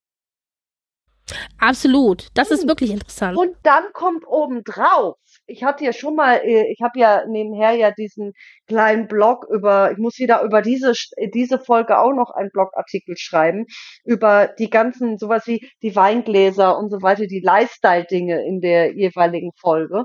Und Picard verwendet natürlich, sieht man auch ganz kurz, wie er am Schreibtisch sitzt, so trinkt ein bisschen Wein, während er seine Karten schreibt, in dem klassischen Burgunderglas. Und der Shaw hat zu seinem Dinner Gläser auf dem Tisch, die also Weingläser sollten meistens natürlich so nach oben verjüngt sein, um das Aroma zu fangen, um äh, dass also auch beim Trinken das Aroma eine stärkere Rolle spielt und mitgenießbar ist. Und diese Gläser sind diese Sorte sehr fancy Weingläser, die aber funktionell überhaupt nichts bringen. Und also die reine Form der Weingläser, das sind also diese unten eckigen und dann direkt fast gerade Wände nach oben, ohne eine große Verjüngung. Und das Interessante ist, bei Captain Pike, die Weingläser, die dort in seinem äh, Quartier verwendet werden, sind ähnlich, also von der unteren Form her, aber haben diese Verjüngung nach oben noch mit drin, also noch wie dieser Funktion beide eher so geradlinigere Weingläser, aber bei, bei Pike ist eben dieser Genuss mit drin, diese Funktion, während es bei bei, also von der Requisite der Auswahl so aussieht, dass sie also ihm Weingläser geben wollten, eben die fancy, repräsentativ aussehen, aber nicht so viel dahinter steckt im Sinne, den Wein nicht wirklich so beheimaten kann. Aber, Mhm. ma, aber er schenkt aus einem Dekantierer ein. Ja, Also genau. ein bisschen, aber der Dekantierer an sich bringt ja dann schon die, hoffentlich die Note ein bisschen zum ja, Entfalten. aber die Note, die du dann hast, also, also wenn du einen Wein dekantierst und du dann halt ein Glas gibst, das Glas, da, da, da können halt die ganzen Aromen leichter verfliegen in so einem quasi so Saftglas auf dem Stiel, als wenn halt noch eine Verjüngung da ist. Also das Ja. fand ich jetzt requisitorisch sehr Mhm. interessant. Übrigens nicht ganz so tiefgreifend jetzt wie das, was du analysiert hast, aber als kurzen Funfact noch nebenbei, die Teller, die wir da sehen mit dem entsprechenden ähm, Starfleet-Zeichen drauf, die gibt's tatsächlich zu kaufen, wenn man möchte. Also kann man gerne sich das Geschirr holen, wenn man will. Ja, genau. Aber ich wette, die sind auch eher in den USA erhältlich und Ja, knallerfit. Ja. Übrigens, äh. PK und Riker dafür, dass die beiden schon so lange im Geschäft sind, stellen die sich unheimlich blöd an, äh, Shaw davon zu überzeugen, den Kurs zu ändern, nämlich Äh. gar nicht. Denn sie kriegen es ja nicht hin, ihn davon zu überzeugen. Shaw sagt auch einfach ganz rigoros Nein, während äh, natürlich Seven nebendran sitzt und sich denkt, Moment mal, irgendwas stimmt da nicht. Und sie dann auch zur Rede stellt, als sie dann aus dem Raum raus sind, während also Picard noch ein bisschen so den Kopf schüttelt und sagt, oh mein Gott, wir hätten es nicht schlechter anfangen können, sagt dann Seven, so Leute, wenn ihr jetzt nicht sofort mir erzählt, was hier los ist, dann öffne ich hier mal die Luftschleuse und schmeißt euch raus. Und Riker dann doch so ganz so, Moment mal, so können sie doch nicht mit einem Admiral reden. Und dann sagt sie, nein, aber mit meinem Freund. Und in dem Ja, Moment eben. waren alle, waren alle, war alles Eis gebrochen, ja, und Riker wusste, wie er sie einzuordnen hat. Ja. Denn äh, dieses Abenteuer, das ja Seven und Picard miteinander erlebt haben in Staffel 2, auch dieses, diese lange Staffel Zeit, die sie da zusammen verbracht haben, das weiß ja keiner, ja. Also, Das, äh, dass das halt, dass das sie zusammengeschweißt hat und dass genau, eben, genau. eben auch, auch, auch wieder halt so diese Borg-Geschichte und Wolf 359 schwelt im Hintergrund. Der Genau. Locutus schwelt wieder. Naja, und ähm, für, es führt dann eben dazu, dass Seven ihre Loyalität zu Picard eben über die Loyalität zu ihrem Captain stellt und tatsächlich während der Captain da dann schläft, eben Richtung Riken-System fliegt und dort dann eben Picard und Riker zu verstehen gibt, dass also das Shuttle, Shuttle Rampe 3 unbewacht ist, genau, und genau das passiert dann auch, die beiden schnappen sich eben das Shuttle und fliegen in den Nebel rein, denn natürlich ist Crushers Schiff im Nebel, wo denn sonst? Ähm, ist ja auch eine Taktik, die wir aus TNG kennen, dass da das eine oder andere Schiff sich mal gerne im Nebel versteckt. Im Nebel haben wir ja eben in Best of Both Worlds, sowie auch im Zorn des Khan. Ja, ja. Übrigens, bevor jetzt aber dann äh, sie es trotzdem dank Seven schaffen, Richtung äh, Crushers Schiff zu fliegen, gibt es noch eine Begegnung, die sehr, sehr herrlich war. Ähm, sie begegnen nämlich nicht nur Shaw und Seven auf dem Schiff, sondern auch der Tochter von LaForge, Sydney LaForge, was einfach eine sehr, sehr süße Szene ist, denn Sydney ist offensichtlich der Pilot und äh, sie steht ja dann auf der Brücke, als Picard und Riker dann eben äh, die Brücke betreten und äh, strahlt von einem Ort zum anderen. Genau. Und, äh, und Picard kennt sie halt nicht und denkt sich noch so, was ist mit der, was ist mit der los? Und äh, äh, fragt ihr dann auch noch Seven, ob da alles okay ist und so.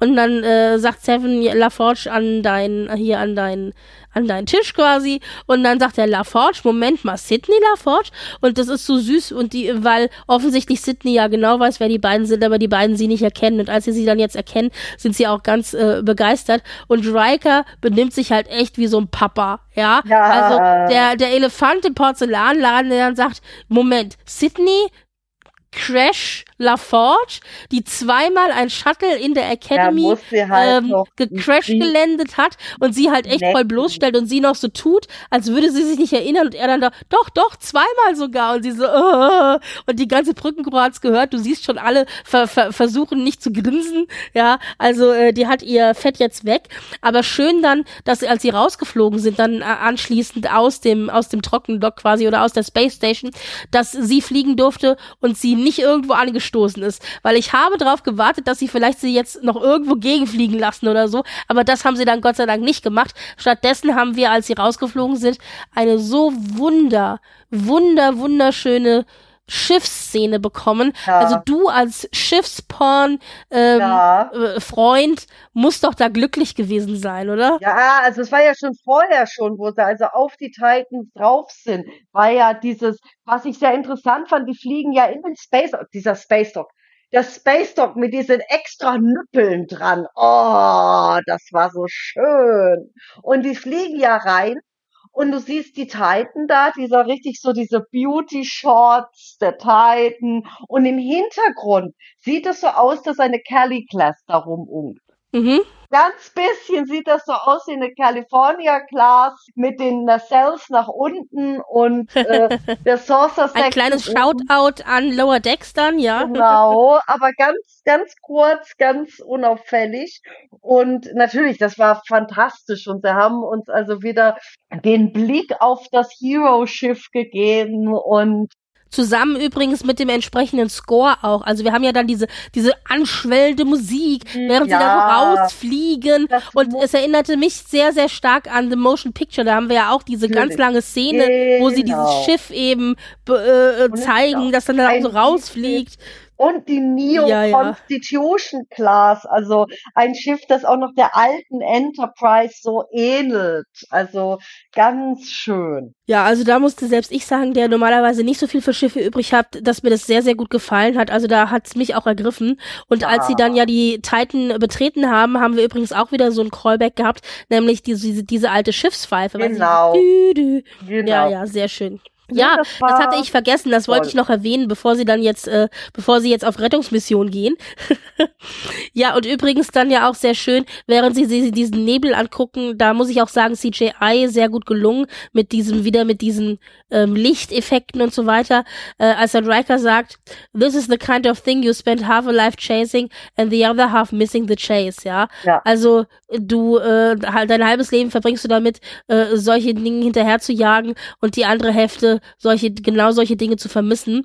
Und aber irgendwie, wenn man sich so dieses Zitat genauer anguckt, ist es auch ein bisschen traurig, weil das bedeutet, dass du ja irgendwie nie in deinem Leben dein Ziel erreichst, oder? Also entweder vermisst du immer was oder aber du jagst immer was ah, hinterher. Das ist halt so diese alte Leute, die so ein bisschen sentimental werden. Nostalgisch sind. Ja, ja genau. Und okay. allerdings, seitdem ich halt auch äh, so so in die ähm, in die Amateurastronomie langsam so einstieg, habe ich so das Gefühl gehabt, wie die Nebel im neuen Star Trek gezeigt werden. Ich sage jetzt mal so, ganz von vorne, wie Nebel im alten Star Trek gezeigt worden sind, wie sahnige, Wal sahnige Wolken. Wunderschön, mhm. aber auch nicht so realistisch.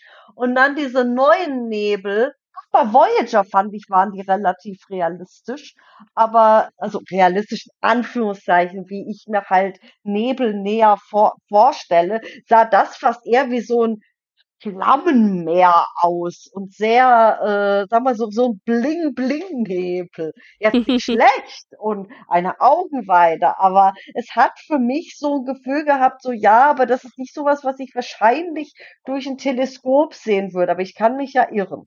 Mhm. Ja. Aber trotzdem. Also ich finde auch, dass jetzt in den neuen Serien die Nebel auch oft mit Licht in irgendeiner Form. Also die sehen immer so aus, als wäre eine Lichtquelle im Nebel Das oder als würden sie so. irgendwie von außen angestrahlt werden oder so. Also ja, genau. das ist ja auch schon richtig, vor allem wenn es halt Nebel sind, die, die quasi Stellar Nurseries, also Sternen, also wo Sterne geboren werden aus der Gasmasse. Der berühmteste und noch uns nächste Stellar Nursery ist ja der Orionnebel, der ist ja so. Aber dieses, dieses Licht, diese Lichtverhältnisse werden halt sehr mit so Reflexionen und so, so, so noch auch so auf die Spitze getrieben, dass es fast so aussieht, als ob es glitzert. Hm. Obwohl es eher Ja. so dämmernd aussieht und so indirektes Licht und so hin und wieder mal so ein Stern hervorglitzert, aber jetzt der Nebel an sich nicht so aussieht wie Einhornschimmer.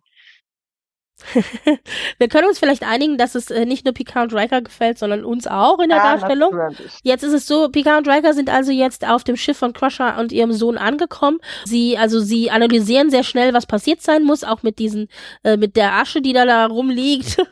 und, ähm, und während Picard ähm, im einen Raum ist und dort äh, Crusher in einer Stasiskammer entdeckt, befindet sich Riker in einem anderen Raum und dort wird er von Crushers Sohn überrascht, der ihn ja per Gunpoint, glaube ich, irgendwie per, Ja. per Phaser äh, eben äh, überwältigt.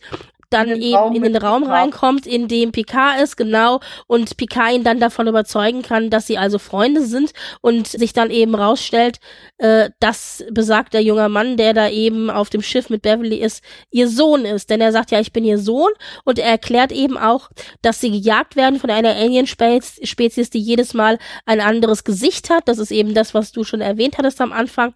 Und wir bekommen tatsächlich eine totale auf dieses feindliche Schiff.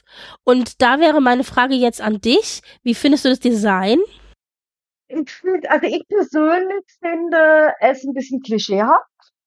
So Okay. wie auch das Schiff in Nemesis. Das ist so, ja, interessante Linien, interessante Gestaltung. Vor allem finde ich bei dem Schiff sehr interessant, wie also dieser, dieser Hauptkörper mit dem Deflektorschild so ein bisschen auch an die Enterprise D nur in Gelb erinnert. Sonst halt mit diesen ganzen Spitzen und diese, dieses Schiff fängt dann halt auch an zu, so, so dieses knurrende Geräusch dazu zu kommen, was halt so die Bedrohung noch verstärkt. Mhm. Und ich finde das Schiff so persönlich, weil es gibt andere Leute, die wahrscheinlich genau sowas voll gut finden und das ist völlig richtig. Für mich persönlich ist es zu showy, zu ich bin böse und da ist ein Neonschild drüber, das sagt übrigens, das Schiff ist böse.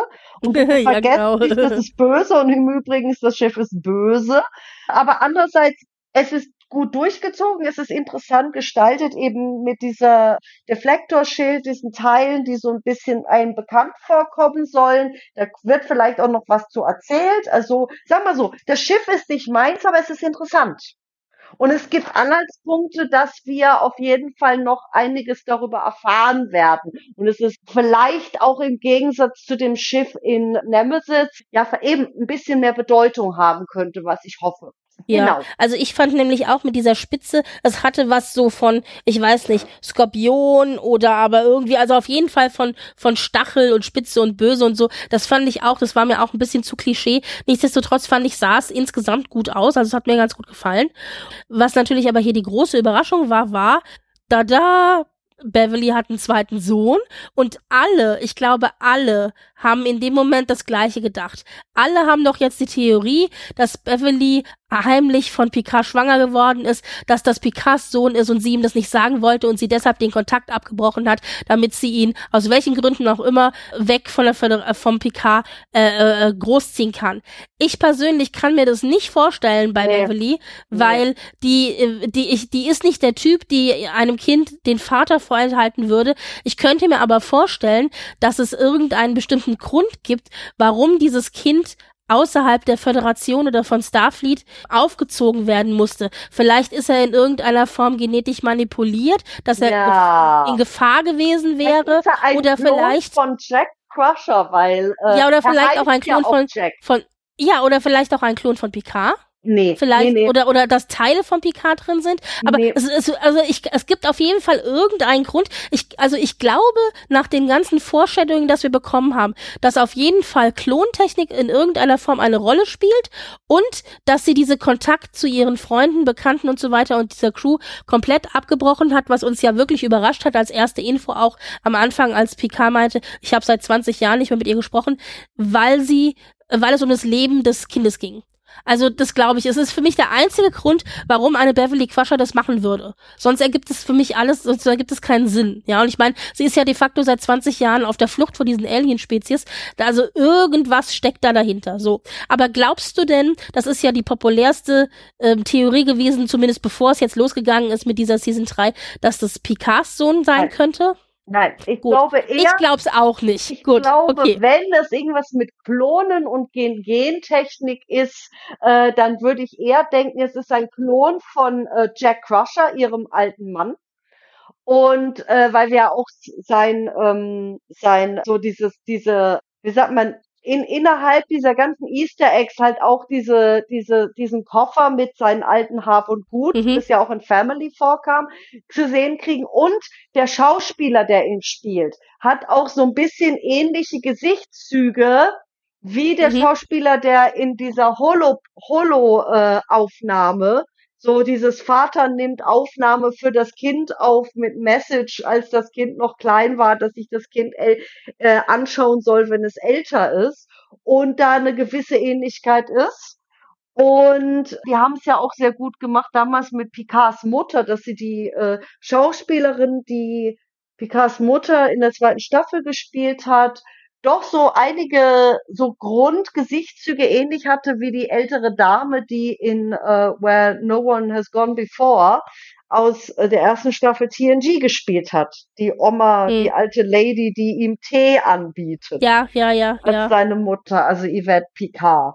Und ich könnte mir vorstellen, dass vielleicht er irgendwie entweder ein Sohn von Crusher von jemand anders und äh, obwohl nee, Crusher kann ja nicht die Gene von Glaubst du Mann. denn, aber glaubst du denn, dass, dass Crusher eh wirklich auch die Mutter ist? Ich könnte mir nämlich vorstellen, dass Crusher vielleicht gar nicht die Mutter Ja. ist, sondern vielleicht nur die Ziehmutter. Weißt du? Ja, das könnte auch sein, dass er ein Klon von Jack Crusher ist, dass sie Na, halt also jetzt vielleicht nicht von Jack, aber von irgendwem, irgendwem, der wichtig Ja. ist in irgendeiner Form. Vielleicht Ja. auch ein Mischklon, vielleicht mit mit Teilen von Picard und mit Teilen von einer anderen also Persönlichkeit oder so. ein, ein Ja. weiterer Dahl quasi, ja. Ja, also irgend, irgendwas steckt da, also meines Erachtens dahinter. Ich hatte zwischendurch mal die Theorie, dass vielleicht sogar Wesley ihr das Kind anvertraut hat, so nach dem Motto, du musst Ja. es mit der, mit der, mit der Aufgabe, halte es fern von Starfleet, weil es Ja. sonst in Das- Gefahr ist oder so. Also das Das hatte ich zwischendurch überlegt. einige, dass sie sagen, Wesley hat ihr irgendeinen Auftrag gegeben, vielleicht auch wegen dem Sohn, irgendetwas Ja. und sie natürlich Wesley soweit vertraut und dann darauf hört und sich äh, eben auch auch daran hält, weil äh, Wesley ja seinen speziellen Job hat. Um es mal so. Ich habe dann aber, aber diese Theorie habe ich dann wieder verworfen, weil, weil Will Wheaton im Ready Room gesagt hat, dass er neidisch war auf die Szenen mit seinem Halbbruder. Bruder. Äh, er hatte sozusagen von weitem er Sibling ja Rivalry. mö- und, er kann äh, ja alles Mögliche gesagt haben. Also Ja, natürlich. Aber dann hätte er mich gut auf die, auf den falschen Weg geführt. Also, äh, mal gucken, was es jetzt mit diesem Sohn auf sich hat. Das war auf jeden Fall eine große Überraschung. Und ich glaube aber auch, ähm, wenn ich mir den angucke, ich glaube, der ist älter als 20. Also, wenn Beverly tatsächlich 20 Jahre lang keinen Kontakt mit der Crew hätte, müsste das Kind ja jetzt 20 sein, aber der sah sehr Der viel sieht- älter aus als Er 20. sieht älter 20. aus als 20. Wahrscheinlich ist Und- er so nur seit 20 Jahren in ihrer Obhut. Ja, irgendwie so. Mich hat die Szene natürlich klar das, äh, daran erinnert oder das spiegelte natürlich auch so ein bisschen wieder die Szene von Kirk in, in Star Trek Ja. 3 mit seinem Sohn und eben Trek äh, 2, ja. seiner äh, seiner Ja. ehemaligen genau. Also das da, da sind ganz viele Freundin, Spiegelungen ja. drinne zu der Originalcrew, genau. Das Ja, also das ist Einige Ja. Reime, ja. Ja, ja. Also das ist die die A-Story sozusagen, die wichtige A-Story. Wir haben tatsächlich noch eine kurze B-Story äh, bekommen, nämlich mit Ruffy. Und zwar ja. äh, Ruffy wird uns präsentiert als Geheimagent für für die Sternflotte. Am Anfang denken wir noch, sie äh, ist irgendwie zurück in die Drogensucht gefallen, aber in Wirklichkeit ist das ihr Cover. Sie versucht nämlich rauszufinden, wohin gestohlene Quantum-Bohrtechnik verschwunden ist, denn die ähm, Information Genau. Genau, denn also die, die Portaltechnik.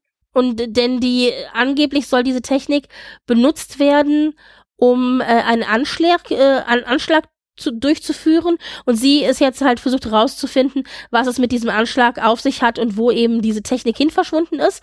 Sie bekommt eben raus, dass ein Anschlag geplant ist auf ein Starfleet Recruitment Center und das zum 250. Geburtstag eben der Föderation. Und das bekommt sie raus auf dem Planeten Metallas Prime.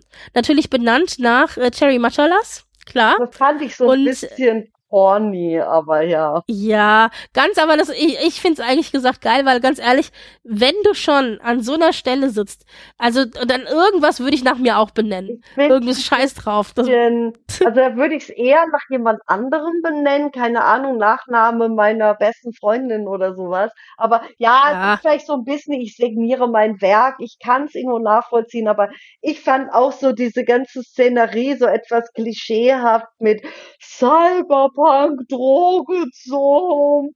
Ja, das ist schon richtig, das war klischeehaft. Offensichtlich ist das ja das Milieu, in dem sie da halt äh, versucht, Informationen rauszukriegen. Genau. Sie hat dann zwischendurch auch ein Gespräch mit ihrem Händler, also mit ihrem äh, anonymen, ähm, wie sagt man, Spionage, äh, ja, wie sagt man Händler auf Deutsch? Weiß ich gar nicht. Spionage. Ich, glaub, ich würde sagen, ein Ansprechpartner oder die Person, ihr, ihre Weisungsperson. Richtig. Und diese Person ist anonym, sie unterhalten sich miteinander, aber eben auch nur schriftlich und eben weder mit Bild oder Stimme. Und meine Frage war, also ich habe ganz kurz überlegt, ob das vielleicht Worf sein könnte auf der anderen ah. Seite, weil er nämlich einmal den Satz fallen lässt, du bist ein Krieger, reiß dich zusammen, ja. Also you're a warrior. Und das klang schon sehr nach Klingone. Das war schon sehr sozusagen die Wortwahl, die so ein bisschen so Way of the Warrior, die Folge, wo ja auch Worf zu DS9 kam, denke schon, dass da so diese, ich könnte mir vorstellen, weil Worf war ja auch jemand, der, der auf DS9 für Intelligence und Strategie. Richtig. Er war ja in der Sicherheit, genau, genau. Genau. Und er war ja der, der also sich sowieso in dem Feld auskennt mit Intelligence und so weiter. Und da ist es schon ziemlich, ziemlich naheliegend, dass Worf auch die Person ist, der quasi die Weisungsperson die Betreuungsperson für Raff Buffy auf ihrem äh, auf ihrer Mission ist. Und genau. Und das fand ich und Die was halt bekommt? halt sehr interessant war, ich glaube, das kennst du ja nicht, aber dieses, als, als dann der, der Stichwort Quantum Tunneling Device kam und dann halt wir mhm. dieses Ding auch in Aktion gesehen haben,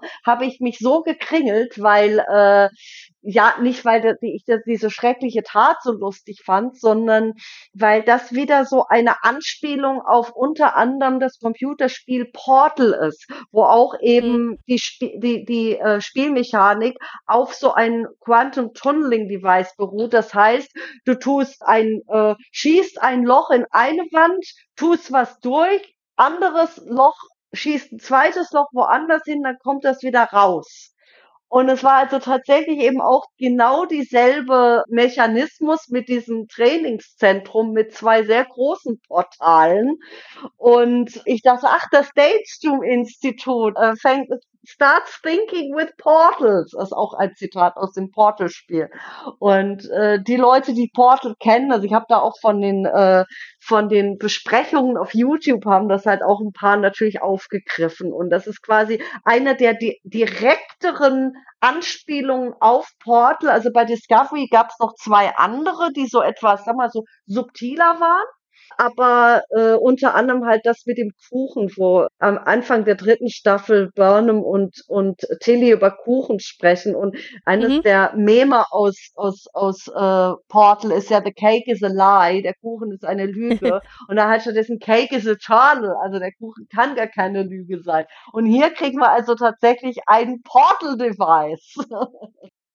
Ja, sehr schön. Übrigens das ja. Portal Device, das ja dann ja am Ende eben das Recruitment Center ja in Schutt und Asche legt. Ja. Wir äh, bekommen oder ähm, äh, Ruffy bekommt heraus, dass es eben just dieses Recruitment Center ist, das angegriffen werden soll und sie ist ja dann zu spät, um es zu verhindern. Aber sie bekommt es raus, weil das Stichwort The Red Lady fällt und The Red Lady ist eine riesengroße Statue, die eben vor diesem Recruitment Center steht, ganz in Rot gehalten und die Statue ist von Captain Rachel Garrett. Und Ja. Captain Rachel Garrett kennen wir ja aus der Folge Yesterday's Enterprise. Das ist eben der Captain, der die, al- also die andere Enterprise aus der anderen Zeitlinie ja, andere befehligt Zeitlinie, hat. Aus der, aus der anderen, ja, aus der früheren Und- Zeit, also die Enterprise C. Also genau, genau. Und die dann eben gestorben ist, richtig, genau. die sich und äh, die haben wir haben gegen die Romulaner, damit die Klingonen dann später den Ketomer vertragen.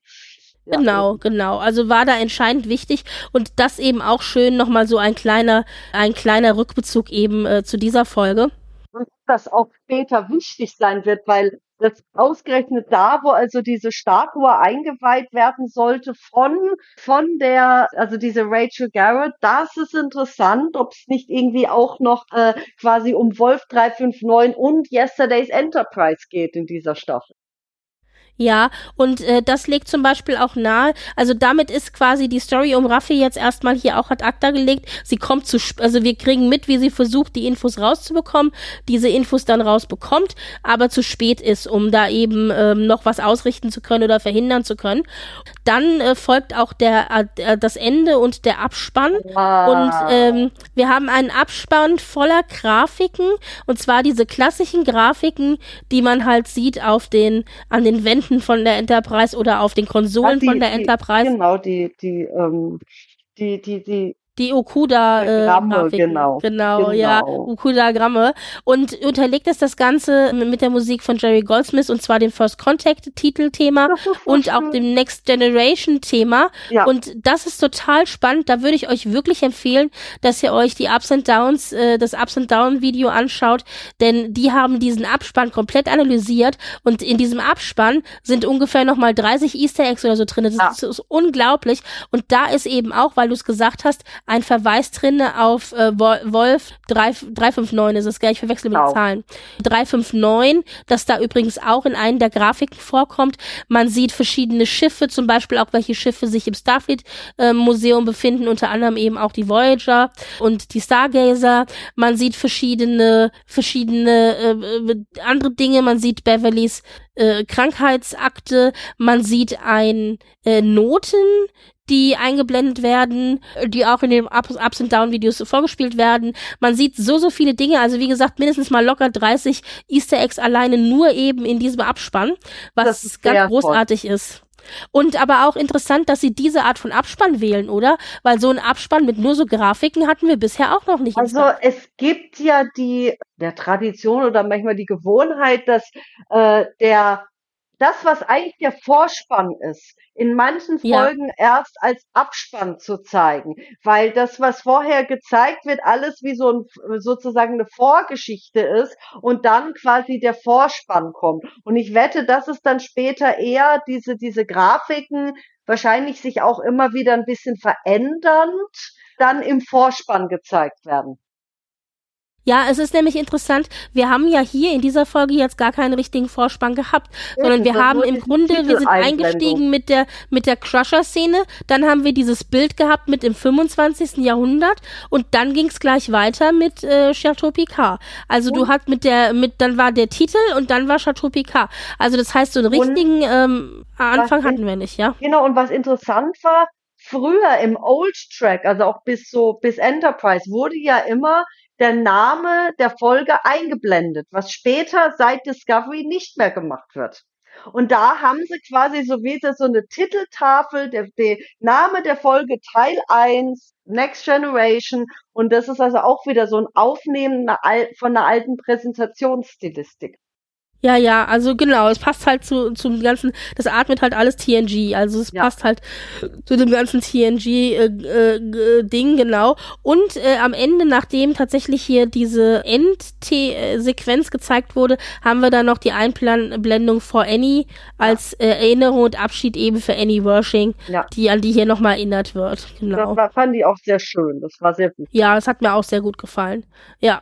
Also gerade nachdem sie auch so wichtig war in Staffel 2 für als Ja. Borg Queen, also das wäre ja, es Ja, wäre weil es sie wäre während ihrer Krebsbehandlung diese Borg Queen gespielt hat. Ich habe so viel Respekt davor, weil so Chemo durchzumachen und dann noch Dinge tun und arbeiten, es Mhm.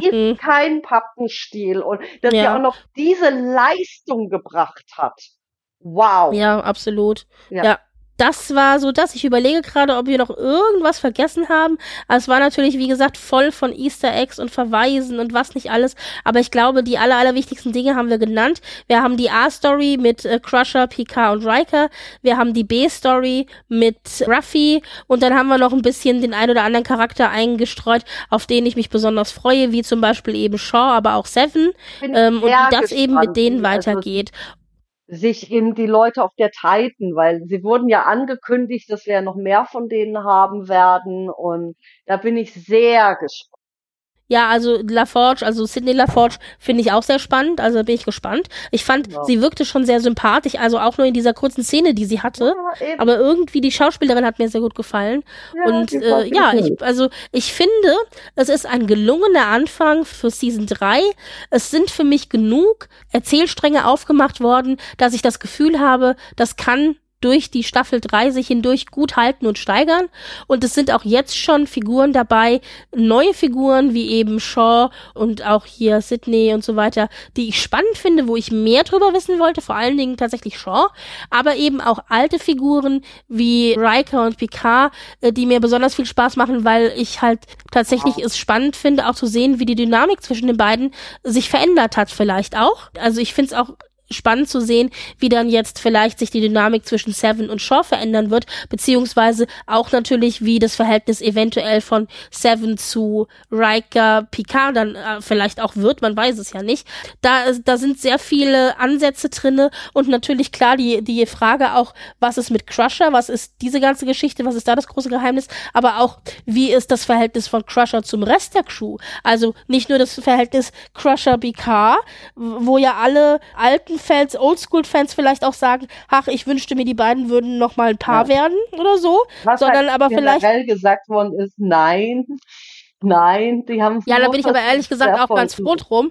Ja. Aber, aber auch die Frage zum Beispiel, ist ein Riker nicht vielleicht auch angepisst, weil eine Crusher sich 20 Jahre de facto nicht mehr bei ihm gemeldet hat, ja? Also damit hat ja auch irgendwie keiner gerechnet, dass da so eine, ich sag jetzt mal wirklich eine gute Freundin, von der man immer dachte, man ist gut befreundet und alles es stimmt und alles läuft in die richtige Richtung, dann plötzlich von hier- jetzt auf gleich alle Kontakte abbricht und sich gar nicht mehr meldet, da wäre ich dann als guter Freund dieser Person auch beleidigt. Ja, also es ist auf jeden Fall eine, Treu- äh, es sieht nach Treulauser Tomate aus. Ja, also da finde ich dann, ah, da bin ich auch gespannt, wie dann jetzt die Crew reagiert, wenn sie, wenn sie Beverly wieder begegnen. Ja. Ja. Also Eben. es- das es wird schon, es wird alles sehr, sehr interessant. Und natürlich wollen wir auch die an- ganzen alten, anderen alten, Heroes zu sehen bekommen. Äh, genau, genau. ja, sehr Ja. schön. Toll. Sehr schön. Wenn ihr Fragen habt, was zu ergänzen habt oder einen Kommentar da lassen möchtet, dann tut das gerne äh, unter trackgersen.de oder auf Twitter oder aber auch gerne per E-Mail oder Kommentar auf der Homepage. Bis denn. Tschüss.